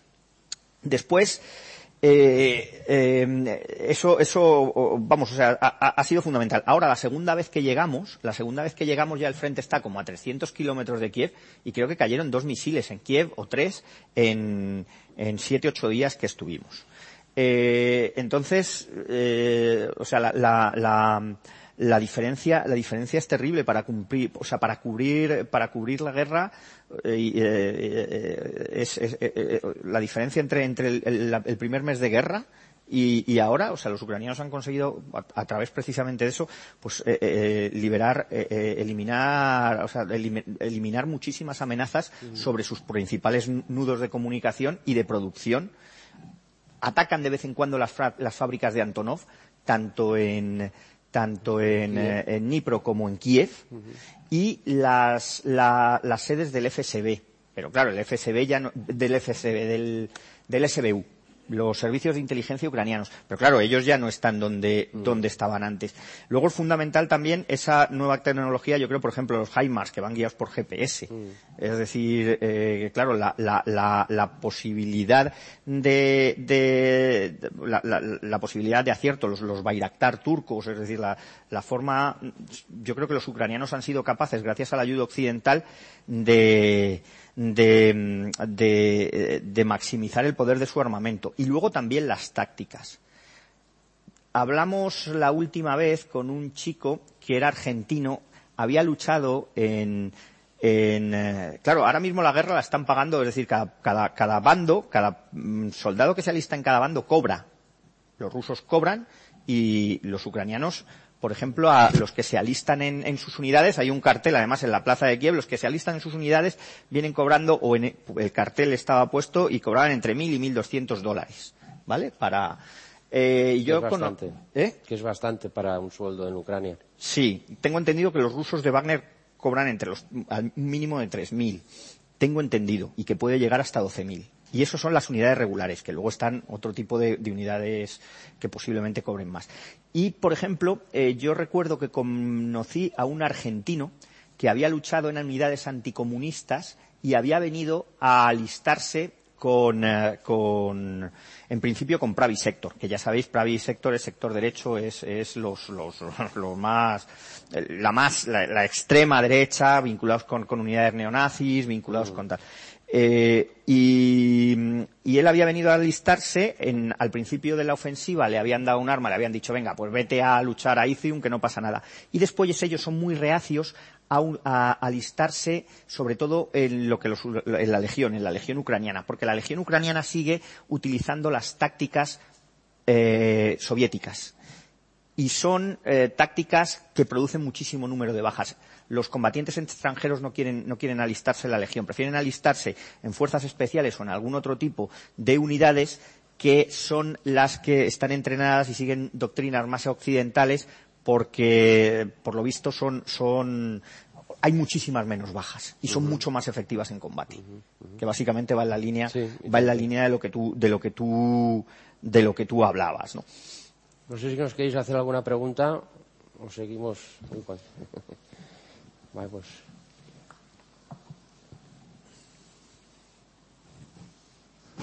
Pepi va con el micro. Buenos días. Muchas gracias por todas sus vivencias. Yo, yo podría interpretar por lo que ustedes dicen que los 300.000 no van a ser operativos, estoy de acuerdo con ustedes, hasta la primavera. Al anunciar los 300.000, Putin reacciona a la necesidad de hacer algo, pero no nos dice que va a utilizar armas de destrucción, masiva como químico o nuclear táctico, etcétera. Eh, yo creo que de alguna manera salva la cara por el momento frente a su propio público y en todo lo que tenemos es un invierno para negociar. Sí. eh, em, Putin sí que ha dicho que, tiene armas que son mucho más sofisticadas en su arsenal que las occidentales. No ha amenazado con utilizar armas químicas ni armas nucleares tácticas, eh, pero sí que es verdad que su capacidad, digamos, de, de, ofensiva, de ofensiva es, es, muy reducida. Es muy reducida. Fíjate lo que ha utilizado hasta ahora. Armas que no tienen prácticamente precisión eh, son eh, y son algunas muy muy potentes las, las, las termobáricas las eh, bombas de racimo el eh, famoso misil hipersónico que eso iba a ser la provocan una mata la onda expansiva mata tanto como el impacto. Tú estás a menos de 100 metros de, de y esta onda expansiva te destroza el cuerpo. Y esto lo ha utilizado en y, y esto es, son bombas eh, proyectiles que matan indiscriminadamente y, esto es su objetivo, matar indiscriminadamente, arrasar ciudades, eh, tierra quemada, ¿no? Eh, pero así eh, destruyó Mariupol, pero así no derrotas tampoco a todo un país, ¿no? Y en Odessa, por ejemplo, no las puede utilizar, porque Odessa no la puede destruir. Odessa es una joya rusa, y entonces en Odessa tendrá que entrar calle a calle. Y eso es, eso es complicadísimo. si no tienes un ejército con una tecnología extraordinaria que te permita controlar las comunicaciones del enemigo, anular todos sus sistemas de defensa antiaérea, etcétera, y tú vas a entrar en, Odessa calle a calle, y no vas a poder, y no va a querer el bombardear Odessa porque no quiere que Odessa sea Mariupol, porque entonces sí que se acaba toda la justificación de que hay que salvar a Ucrania de los nazis, ¿no? Bueno, pero las termobáricas, por ejemplo, eh, eh, eso está bien, pero las termobáricas solo las, las, han utilizado prácticamente, o sea, no ha habido una utilización general de las termobáricas, excepto en Mariupol contra Azostal, que había que sacarlos de abajo de la fábrica, mm. entonces eran las termobáricas. Se han utilizado muchísimas bombas de racimo y además es muy raro. Vas a poblaciones en las que hay en el, en el frente eh, sur de, de, de, Donetsk o ahí pegando a Zaporilla, ya sabéis que hacen, hacen Eh, entonces ahí se han utilizado muchas bombas de racimo, además contra poblaciones muy pequeñas, que es extraño. Y, y verlas, verlas, lo ver, ¿no? Y ver las heridas de la gente que son, son de bombas de racimo. Pero, pero yo creo que, que, que, a ver, Rusia tiene esas armas, pero esas armas al final y al cabo tampoco son tan determinantes. Es decir, un misil hipersónico, ¿vale? El misil hipersónico eh, es capaz de burlar las, las defensas, pero mm, lo tienes que tirar contra un objetivo que esté en, mm. en, en, su sitio, ¿no? No vas a tirar contra, contra vale, lo tiras contra eh, un edificio civil, pero, pero, o contra un edificio del SBU de, e, e, evacuado no tiene sentido. No tiene sentido, es decir, tampoco, tampoco son tan determinantes al final. Las termobáricas posiblemente sí, esas todavía no las hemos visto. Y los bombarderos estratégicos. De todas maneras, sí que hay una cosa que no estoy de acuerdo. Él ha dicho que va a utilizar todo lo necesario. Todo lo necesario, también. Muchas gracias a los dos y felicitaciones por vuestro trabajo y por el valor que entraña. Quería eh, saber cómo cambia la dinámica o cómo la complica la dinámica de la guerra el anuncio de convocar referéndums en los territorios invadidos con la idea de anexionárselos, de forma que cualquier ataque por parte de Ucrania para recuperar esas zonas se considere un ataque al, territorio ruso. Gracias. Bueno, pues yo creo que de dos maneras. Una que, que, ya está sucediendo. Gran parte de la tropa que ha movilizado Rusia en los últimos meses ha sido reclutada precisamente en las zonas conquistadas, ¿no? En, el Donbass, sobre todo, y en el sur. Allí han movilizado a muchos hombres que decidieron quedarse y que han tenido que luchar para el ejército ruso. Ahora ya estarán en Rusia, ¿no? Y después es lo que tú muy bien dices, el argumento de que Occidente está atacando a Rusia y por tanto es una guerra ya de defensa de nuestras fronteras. ¿eh? Es una guerra existencial de defensa de Rusia, será mucho más fácil de vender a la opinión pública que antes. ¿eh? porque ya ese territorio será oficialmente en Rusia. Eh, y, de ahí yo creo que es la, apuesta de Putin por atrincherarse y por ganar tiempo. Eh, Putin es muy bueno organizando eh, desastres militares, pero es muy malo cerrándolos. parece que al final siempre duda. fijaros en, en, en, Georgia en el 2008, ¿no? Pues aquello no está resuelto. él invade Osetia, invade Abjasia y eso sigue estando allí desde el, desde el 2008. Ni se lo ha acabado de anexionar, ni se lo ha devuelto a, Ucrania, a Georgia, y aquello queda en tierra de nadie. Eso fue en el 2008. Es lo mismo que hizo en, en, en, el, en el Donbass en el 2014. Quedó aquello empantanado, 15.000 muertos eh, para nada, eh, y, una guerra de trincheras en el cual un frente inmovilizado. Y esto que a 2014. 2015, Siria Rusia acude a la ayuda de jefe del Asa, parece que ello va a, a ganar la guerra, etcétera. ¿Qué pasa hoy en Siria? O sea, Siria aún no controla todo su territorio nacional. 2015, estamos en el 2022. Eh, o sea, que queda todo empantanado. Y yo creo que lo que pretende al final Putin con esto, ya que no tiene una victoria fácil, porque el paseo triunfal ya quedó demostrado en febrero que no va a ser posible, es volver a, un, eh, a una zona pantanosa en la que él pueda cantar victoria ante una población que se lo cree todo, porque está totalmente desactivada, la, la, no, no, hay, no hay eh, independencia de los medios de comunicación, no hay sociedad civil, no hay capacidad de movilización, entonces con lo único que queda es la televisión oficial y los medios oficiales, con lo cual es muy fácil cantar victoria aunque sea una derrota. Y luego yo con, yo con el anuncio de los referéndums tengo, tengo algunas dudas. Es decir, ¿realmente el anuncio de los referéndums eh, lo ha ordenado el Kremlin o realmente los líderes independentistas de Zaporilla, Pushilin, en el, o sea, en, en, en, eh, en Donetsk, o, sea, eh, es decir, eh, realmente o, o, ellos se han puesto nerviosos y han hecho el anuncio para forzar a Rusia a algo, ¿no? Es decir, yo creo que todavía es un poquito pronto para, para verlo, ¿no? Porque, es decir, eh, Putin, ayer en la redacción estábamos todos esperando a que hablara por la tarde a las nueve y pospuso el, el, el discurso hasta esta mañana, ¿no? Es decir, todos estábamos esperando, teóricamente el, el el ministro iba a ser con Shogu, el de defensa, y al final no lo ha sido. Yo lo he oído por la radio, pero no, he, no, he visto, no lo he visto. No sé si alguno lo habéis visto, pero creo que al final ha comparecido solo.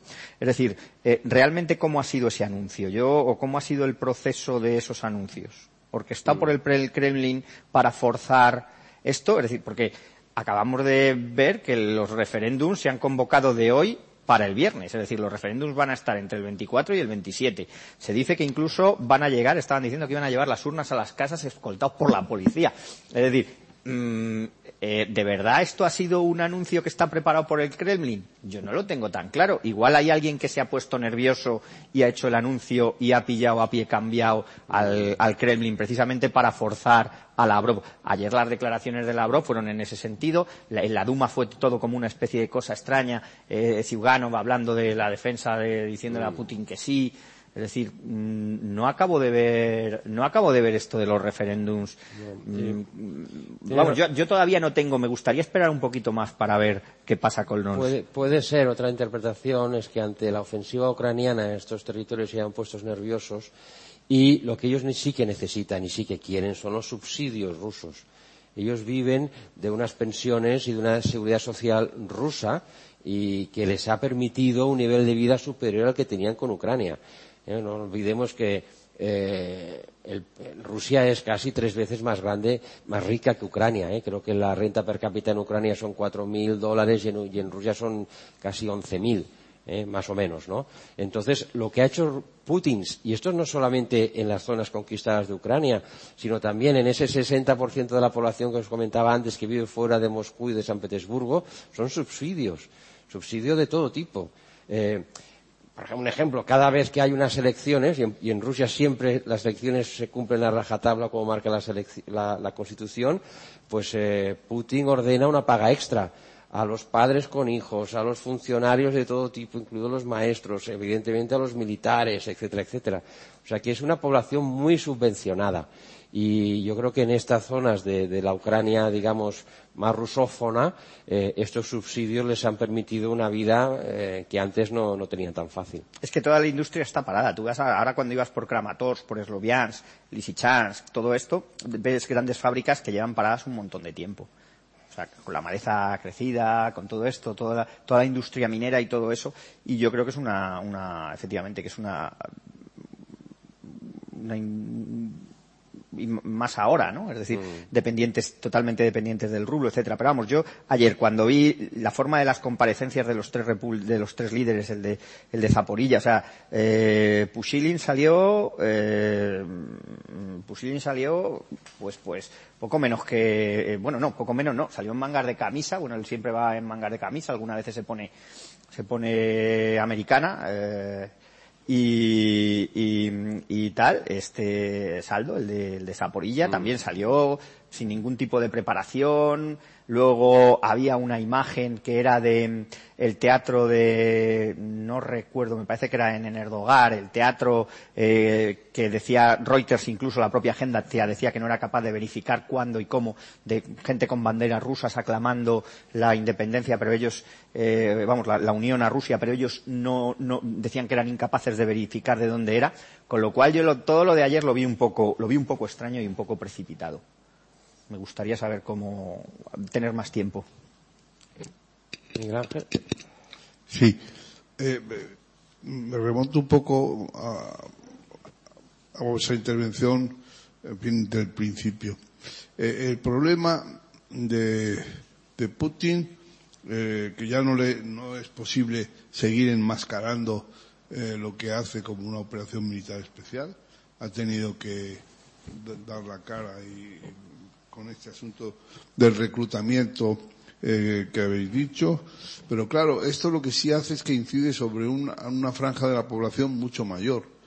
Eh, y vamos a ver si eso, eh, digamos, permea hacia abajo y hace cambiar un poco eh, esta situación de, de, que Putin sea en, en, Rusia indiscutible y pase a ser discutido de manera, de manera creciente. Pero luego está ¿qué se hace con 300.000 nuevos reclutas? Entonces, eh, primero hay que encuadrarlos y luego hay que adiestrarlos. O sea, tiene que ser, tiene que aprender a obedecer. Ya nos pasó aquí, en la guerra civil, cuando armas al pueblo y el pueblo tiraba las armas para correr más deprisa porque venían los moros. Eh, entonces, cuidado porque hay que encuadrar. ¿Qué, ¿Por qué fracasó el 23 de febrero? Eh, pues fracasó por falta de encuadramiento, porque la Guardia Civil procedía, los guardias civiles tenían procedencias absolutamente diversas y, en, y, no habían conocido a sus mandos más que cuando se subieron a los autobuses. Y en esas condiciones, cuando eh, la cosa se, se pone un poquito contraria, la gente tiende a no obedecer interesante lo que habéis dicho, lo que habéis contado de vuestra propia experiencia con los soldados, lo que os contaban de los soldados rusos en las poblaciones liberadas, eh, digamos, el, el, desmadre que era eso, y luego la afición que siempre tienen a llevarse el alcohol. Eh, esto pasó también el 23 de febrero. Eh, al principio la Guardia Civil estaba en fila lo sugiere, los guardias civiles, los diputados, eh, haciendo fila para eh, que les dieran una consumición en el bar. O sea, y, estaban con el césped en una mano y con la otra con el whisky o lo que se habían servido y pagaban. Los guardias civiles con el arma, con el césped, pagaban la consumición. Pero cuando termina todo, se llevan todas las bebidas que había en el bar del Congreso cajones de ginebra, de whisky, se lo, se lo llevaron todo eh, a sus a cuarteles de repliegue. Es interesante esa fijación por el alcohol, ¿no? Pero, y luego, so, aparte de estos misiles... Pues en, en, Ucrania teníamos ley seca, es decir, conseguir una cerveza era súper difícil. Cuando, cuando eh, había ley seca en Kiev, se levantó el Leópolis, pero en Ucrania conseguir alcohol era imposible en los supermercados. Nosotros para al final, para conseguirlo, eh, fue con una, eh, una chica, eh, su, cuñada del conductor que trabajaba en un laboratorio de los que les dan los permisos, analizan el alcohol y les dan los permisos si son bebibles o no. Pero los ucranianos tenían ley seca, fíjate la, la, la diferencia a la que lo dices. Bueno, y luego digo la diferencia de comportamiento de, de los soldados según cuál sea un poco lo, lo, lo, que me parece que el otro día lo comentamos según eh, la clasificación que establece Genofonte en el Anábasis, ¿no? Es el soldado de la patria, el soldado de la idea y el soldado de la paga. Su, su capacidad de resistencia es muy distinta. El que más resiste es el soldado de la patria.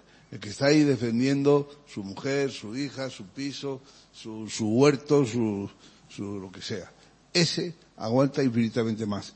Esa diferencia entre el soldado de, proximidad, el soldado de la patria y el expedicionario o el, o el de la paga, eso marca la diferencia en el combate.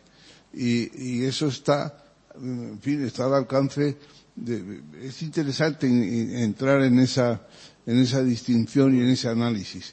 Eh, porque esta gente que están siendo, por ejemplo, que se están incorporando, que se han ido incorporando al ejército de Ucrania, también lo han hecho en condiciones muy, muy precarias, que decirte que tampoco han tenido grandes tiempos para instruirlos ni para no sé qué, pero hay, un, hay, una, hay una cosa diferente que es la convicción, la dedicación, eh, la entrega. Eh, eso, eso no se, no se improvisa, eso tiene que tener una, digamos, una fuente y la fuente es, es su, digamos, su adhesión a, una, a la causa esa patriótica, pero mm. que les toca a ellos que se están defendiendo. Por eso, yo no sé en qué medida estas regiones a las que quieren hacer el referéndum y no sé qué, vamos a ver, porque esas regiones que podrían ser, digamos, en principio, estar proclives a Rusia, pero claro, si las has estado bombardeando, pues eh, el proclive no le gusta que le bombardeen, ni siquiera al proclive le gusta que le bombardeen. Yo no sé si eso no ha, cambiado. No sé, no sé, vosotros tenéis ahí más, elementos de juicio. Eh, claro, a ver, la, observación eh, es, muy interesante. En principio, claro, a los ucranianos que están luchando no les queda más remedio que, luchar porque si no es la desaparición de su Estado, porque para los rusos Ucrania es una parte de Rusia desde que mm, me parece que fue en el siglo XVII, pidieron la protección y se les, eh, se les reconoció pues como gran ducado dentro del imperio zarista. Entonces, claro, los, rusos piensan que Ucrania es una parte de Rusia y los ucranianos que quieren ser independientes de Rusia saben que solo les queda la opción de, luchar o desaparecer. Mm, eh, claro, no, no les queda otra, ¿no? Después, claro, los ucranianos, aunque parezca que no, desde Crimea han estado preparándose para esto, porque había, sobre todo, un, motor fundamental en la derecha y en la extrema derecha ucraniana, los que ahora llamamos, sobre todo, organizaciones del tipo Apravi Sector, pues los que, los que ahora llamamos nazis o neonazis, eh, pues que llevan Mm, impulsando la idea, pero no solo ellos, ¿eh? o sea, gente normal de derechas, que, no son nazis, sino que son eh, gente de derechas, porque en este caso, en el que ha habido una agresión, en el que Rusia se quedó con Crimea en el, en el 2014, pues esa ideología hipernacionalista, pues claro, lógicamente ha ganado eh, muchos adeptos. Y entonces, eh, cuando yo llegué a Ucrania a mm, mediados, a, finales de enero, veías mucha gente entrenándose con las famosas escopetas de madera, pero no solo con las escopetas de madera, en, eh, unidades paramédicas, en unidades logísticas, en unidades de apoyo eh, llevando, pues eso, medicinas, tal, tal, y ellos estaban convencidos de que aquello era la segunda fase de la operación Crimea y se llevaban mucho tiempo preparando. Es cierto que sin las armas occidentales no hubieran conseguido estos éxitos, sin las armas occidentales y sin los errores rusos, que los hemos pasado por alto, las famosas columnas de tanques que les dieron por todo los lados. Pero, pero lo cierto es que Occidente está poniendo las balas y los ucranianos la sangre. Es decir, aquí tampoco sabemos quién, cuántos ucranianos han muerto, porque si nos hacemos caso del Ministerio de Defensa ucraniano han muerto eh, 27.000. están muriendo, decían ahora, entre 100 y 200 cada día. Hmm. Cada día en el frente. Lo que pasa es que, como dice Miguel Ángel, la, la motivación está del lado de Ucrania y un ejemplo de esta motivación es la capacidad que han tenido para aprender a utilizar las armas de que les ha dado Occidente. Estos sistemas de antitanque, etcétera, para ellos eran completamente desconocidos, que habían estado utilizando armamento soviético hasta ahora. Ahora empiezan a utilizar armamento OTAN y los periodos de adiestramiento han sido cortísimos. Se han sorprendido los, eh, países occidentales que han suministrado este armamento la capacidad que han tenido los ucranianos de aprender a utilizarlos rapidísimamente, ¿no? Y después otra cosa que yo creo que es muy importante que no has mencionado es que la guerra se está el cuartel general de, de Ucrania es la embajada de Estados Unidos en Kiev el agregado militar de Estados Unidos es un general de altísima graduación del Pentágono que está en Kiev reunido constantemente con el alto mayor, el mando eh, del alto Estado Mayor ucraniano. Y allá se deciden las estrategias, allá se, se hacen estas planificaciones ofensivas cuál va a funcionar, cuál no, qué nos falta, pues te falta atacar estos puentes, te falta destruir estas torres de comunicación aquí y allá, cuando esté hecho podremos, o sea, todo esto se hace con la, implicación directa de, de, de, militares estadounidenses sobre el terreno, con lo cual yo creo que aquí eh, los 300.000 eh, hombres que acaba de anunciar Putin, como, como decía antes Oscar, pues no van a ser suficientes y hasta la primavera no estarán eh, efectivamente sobre el territorio y en la primavera del 2023 Ucrania también será mucho más fuerte de lo que es hoy. Porque otra cosa que está clarísima es que Estados Unidos va a seguir apoyando, cueste lo que cueste, el esfuerzo militar ucraniano. Aunque los republicanos ganen las elecciones de noviembre, eh, la mayoría del Congreso, sea la que sea, seguirá dando dinero para financiar la, guerra en Ucrania. Pero yo insisto de todas maneras también en que a ti te pueden dar un, un Enlo, ¿vale? O un Javelin. El Enlo es efectivo a 1.200 metros. Es decir, hay que tirarlo un poquito menos. Contra un T90, T72 ruso. Y yo os doy a todo, vamos, a mí me dan mañana un Enlo. ¿Y habéis visto alguna vez un tanque a 800 metros? Porque da mucho miedo, ¿verdad, Julio? Un Merkava israelí, ¿a que sí? A que sales corriendo, a que no te esperas a punta del Es decir, quiero decir que, que, que, que, que hay que estar entrenado y que, o sea, entrenado y que, y que la sangre al final la ponen los ucranianos. Mm, quiero sí, decir, sí. que las vidas las ponen los ucranianos por muchas armas que te den. No es, no, yo no creo que esto sea, venga, que han venido los rusos y le vamos a echar mucha testiculina y vamos a enfrentarnos a ellos. Ahí hay una preparación ideológica, una preparación social que Zelensky ha sido capaz de capitalizar, etcétera, etcétera, porque si no lo normal, cuando viene una columna de tanques de 60 kilómetros, acordaros de la famosa columna de 60 kilómetros de tanques que marchaba sobre Kiev al principio de la guerra. Yo no sé si alguien que no sabe, es lo que decía Miguel Ángel de los republicanos, que si tú no tienes mando, si tú no tienes no sé qué, según ves 60 el ruido que hace un tanque con 900 caballos, sales corriendo. Yo os digo que si no estás si no estás preparado y ideológicamente muy motivado y con una eh, relación con el mando y una cadena de mando súper estructurada, vamos. Bueno. Yo he salido corriendo varias veces. Pero... Los, los ucranianos no. Bueno, hay una pregunta ya al final. Sí, más que pregunta es en relación con lo que acabáis de decir sobre la naturaleza de esas fuerzas que quiere, que se propone movilizar Putin. He leído en la, en la web de la BBC que después de la intervención de Putin intervino el propio ministro Sergei Saigo y entonces intentó, ha, ha intentado pues tranquilizar a la gente y ha dicho que lo que movilizarán serán reservistas, reservistas, gente con experiencia en batalla. Y ha dicho expresamente que, que, eh, que se tranquilicen los estudiantes que no van a ser eh, convocados a la guerra, que no tendrán que ir a luchar y que se dediquen a estudiar y, y, y esas cosas, es lo que ha dicho. No sé si se puede confiar mucho en lo que dice porque también ha dicho, por otra parte, que menos de 6.000 soldados rusos son los que han muerto hasta ahora en toda la campaña en Ucrania, cosas que, que, que chocan evidentemente con los cómputos uh, pues más realistas de, de, de, de, las fuentes occidentales, ¿no? No sé qué os parece eso. Bueno, yo creo que deberíamos preguntarnos qué es un reservista ruso, ¿no? Porque experiencia de combate, ¿dónde la han tenido? Yo creo que ninguna, porque lo de Chechenia eh, lo resolvieron los propios chechenos eh, de Islam Kadyrov en Ucrania, en, en, en, Siria han estado prácticamente los Wagner y, y, y compañía, o sea que experiencia de tropa en, en, combate. Yo lo último que creo que hubo de Rusia fue Afganistán y fue un desastre, ¿no? La retirada de, de Afganistán de Rusia. O sea que me gustaría ver la calidad de estos reservistas eh, y el, el, el, adiestramiento que van a tener y las armas que, que, de las que van a disponer. Eh, fuera del Kalashnikov, eh, a ver qué tipo de armamento van a tener. Yo creo que aquí hay una incógnita muy grande. Pero es verdad que han dicho que los, ni los estudiantes ni los reclutas de reemplazo van a ir al frente. Eh, con lo cual, estos 300.000 reservistas, a ver dónde, dónde se esconden, ¿no? Porque también dar un paso al frente en, es difícil, ¿eh? Bueno, pero Rusia, si no, tiene, si no encuentra reservistas o voluntarios, los, los va a sacar porque lo ha hecho ya. Ha habido, ya hemos recibido noticias de que ha habido parte de las tropas que no eran, que no eran voluntarios y hasta ahora se suponía que todos eran voluntarios.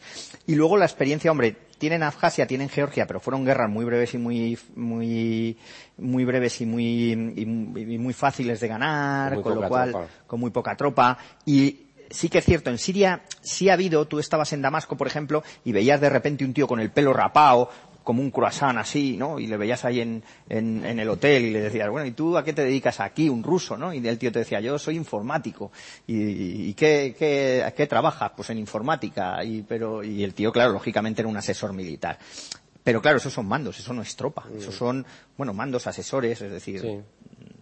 Entonces. Había otra pregunta sí. fondo. Sí, eh, vuelvo a la, a la noticia del día, al vaticinio de, de Erdogan que comentaba Xavier al principio con una, una cierta ironía, ¿no? Por aquello de que dijo Rusia va eh, directamente a negociar y luego nos hemos encontrado con esa fuga hacia adelante.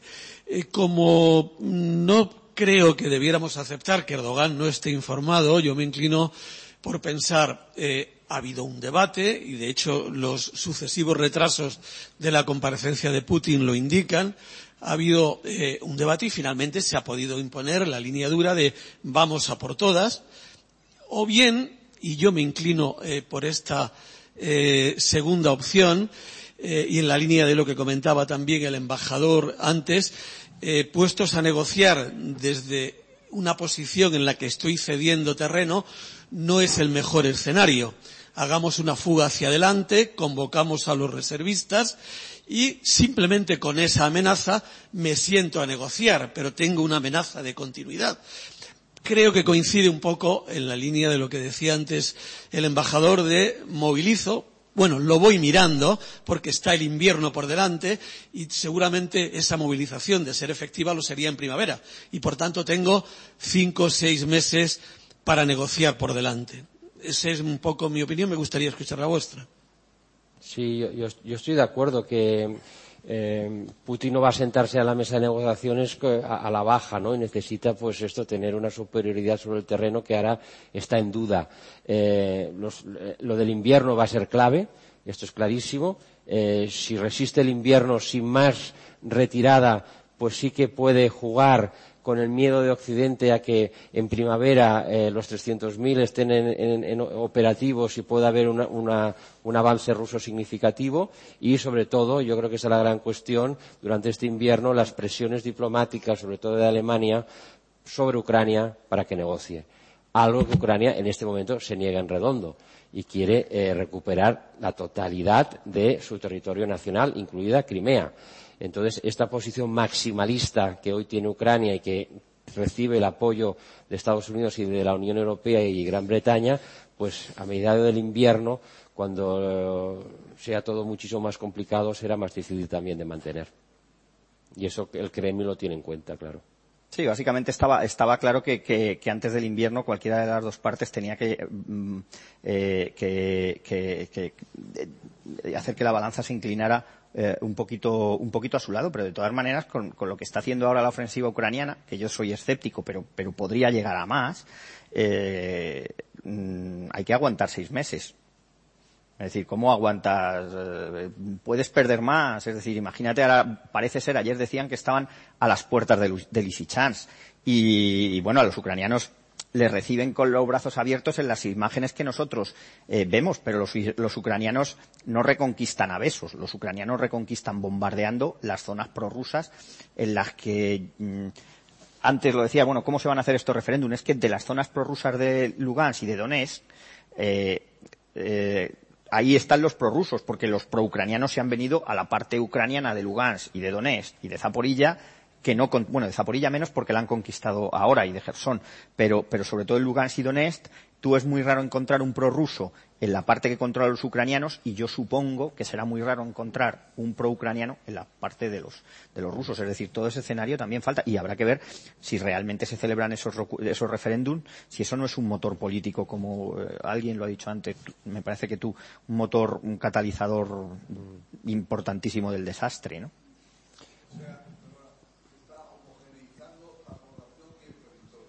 Claro.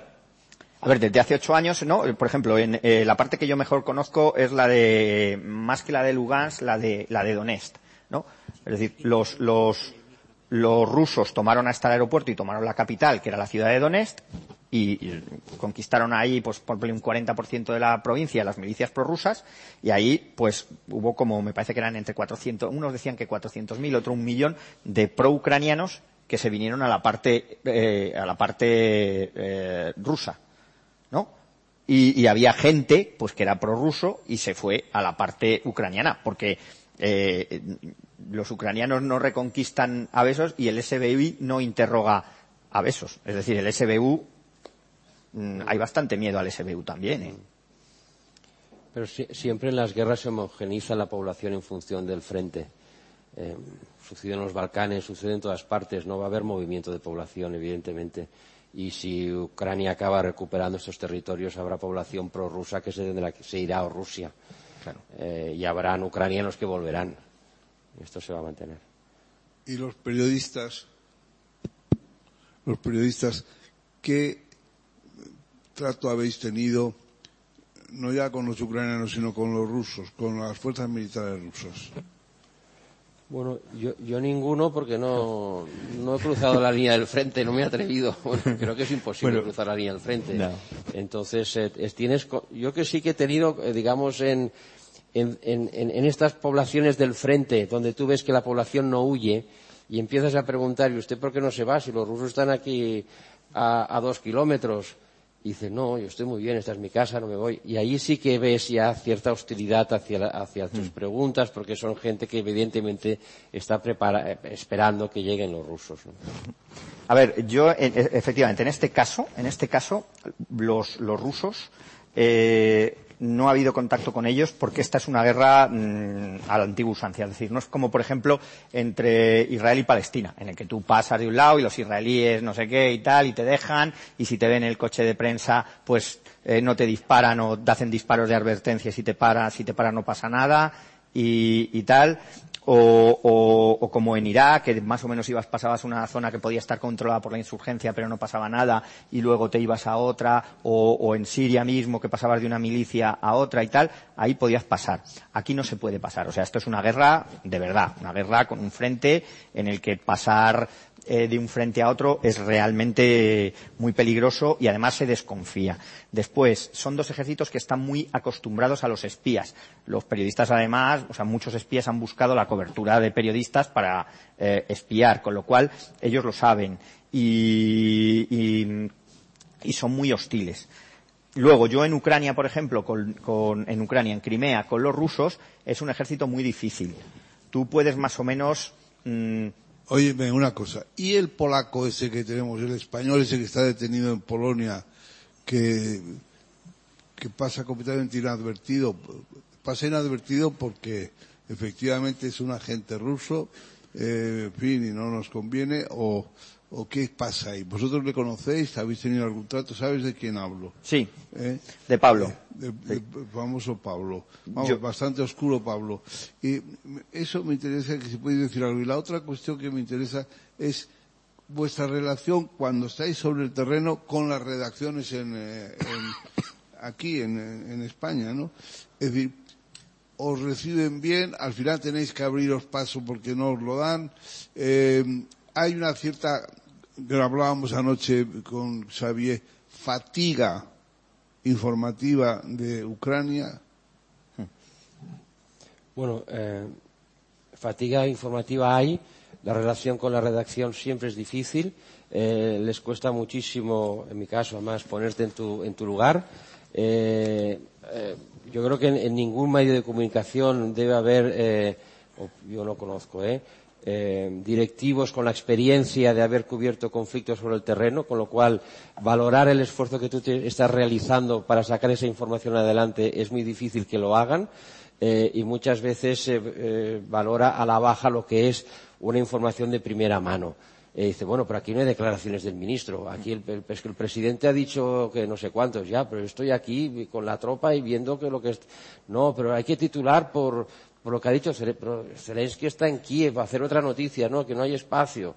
Entonces, muchas veces la información sobre el terreno se sigue considerando de segunda categoría como es el colorín o es eh, el reportaje de complemento, no la información pura y dura que yo creo que es una cosa que la prensa española valora mucho equivocadamente. Hmm.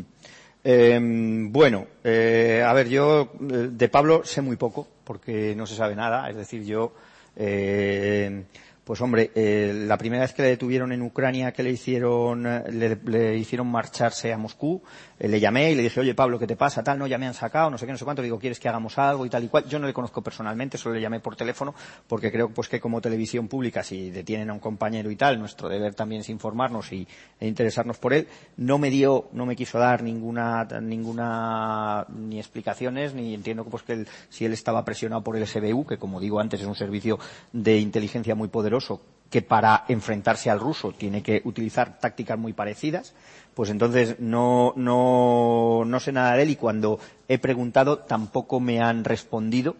Eh, hay y, lo que me han respondido son indicios pues, eh, que van en contra suya, pero como compañero suyo y como tal, pues creo que hay que valorar la su presunción de inocencia y, valorar muy negativamente el hecho de que lleve tanto tiempo sin saberse eh, eh, nada de él más que por abogados, incluso sin verle su abogado, ¿no? Pero dicho esto, tampoco puedo decirte más de él porque lo desconozco. Con respecto a, a, y ahora sí que quisiera terminar, porque claro, les hemos dado a los rusos diciendo que son un ejército muy difícil de trabajar con él, y es verdad, yo al americano y a los otros a veces les he conseguido sortear y, y engañar y tal, y a los rusos en Crimea no, que fue cuando estuve con ellos. O sea, a un, sol, a un militar ruso es muy difícil engañarle mm, o, o, hacer algo que él no quiera. Y los ucranianos eran más simpáticos hasta hace poco y ahora son muy antipáticos y nos dejan muy poco ir al frente y conseguir llegar al frente es dificilísimo y cada vez nos dejan grabar menos las, las cosas. Están muy asustados para que no se pase inteligencia a los rusos, esa información a los rusos y, tampoco son especialmente, son más amables que los rusos, nos dejan estar, cosa que los rusos no, pero cada vez es más difícil trabajar con ellos. Bueno, pues muchas gracias, Oscar. Gracias a la Asociación de Periodistas Europeos y a todos vosotros por estar aquí. Y ahora, pues dejamos eh, el escenario a Miguel Ángel Aguilar y a Diego Carcedo, que está aquí, para que cierren estas jornadas. Muchas gracias.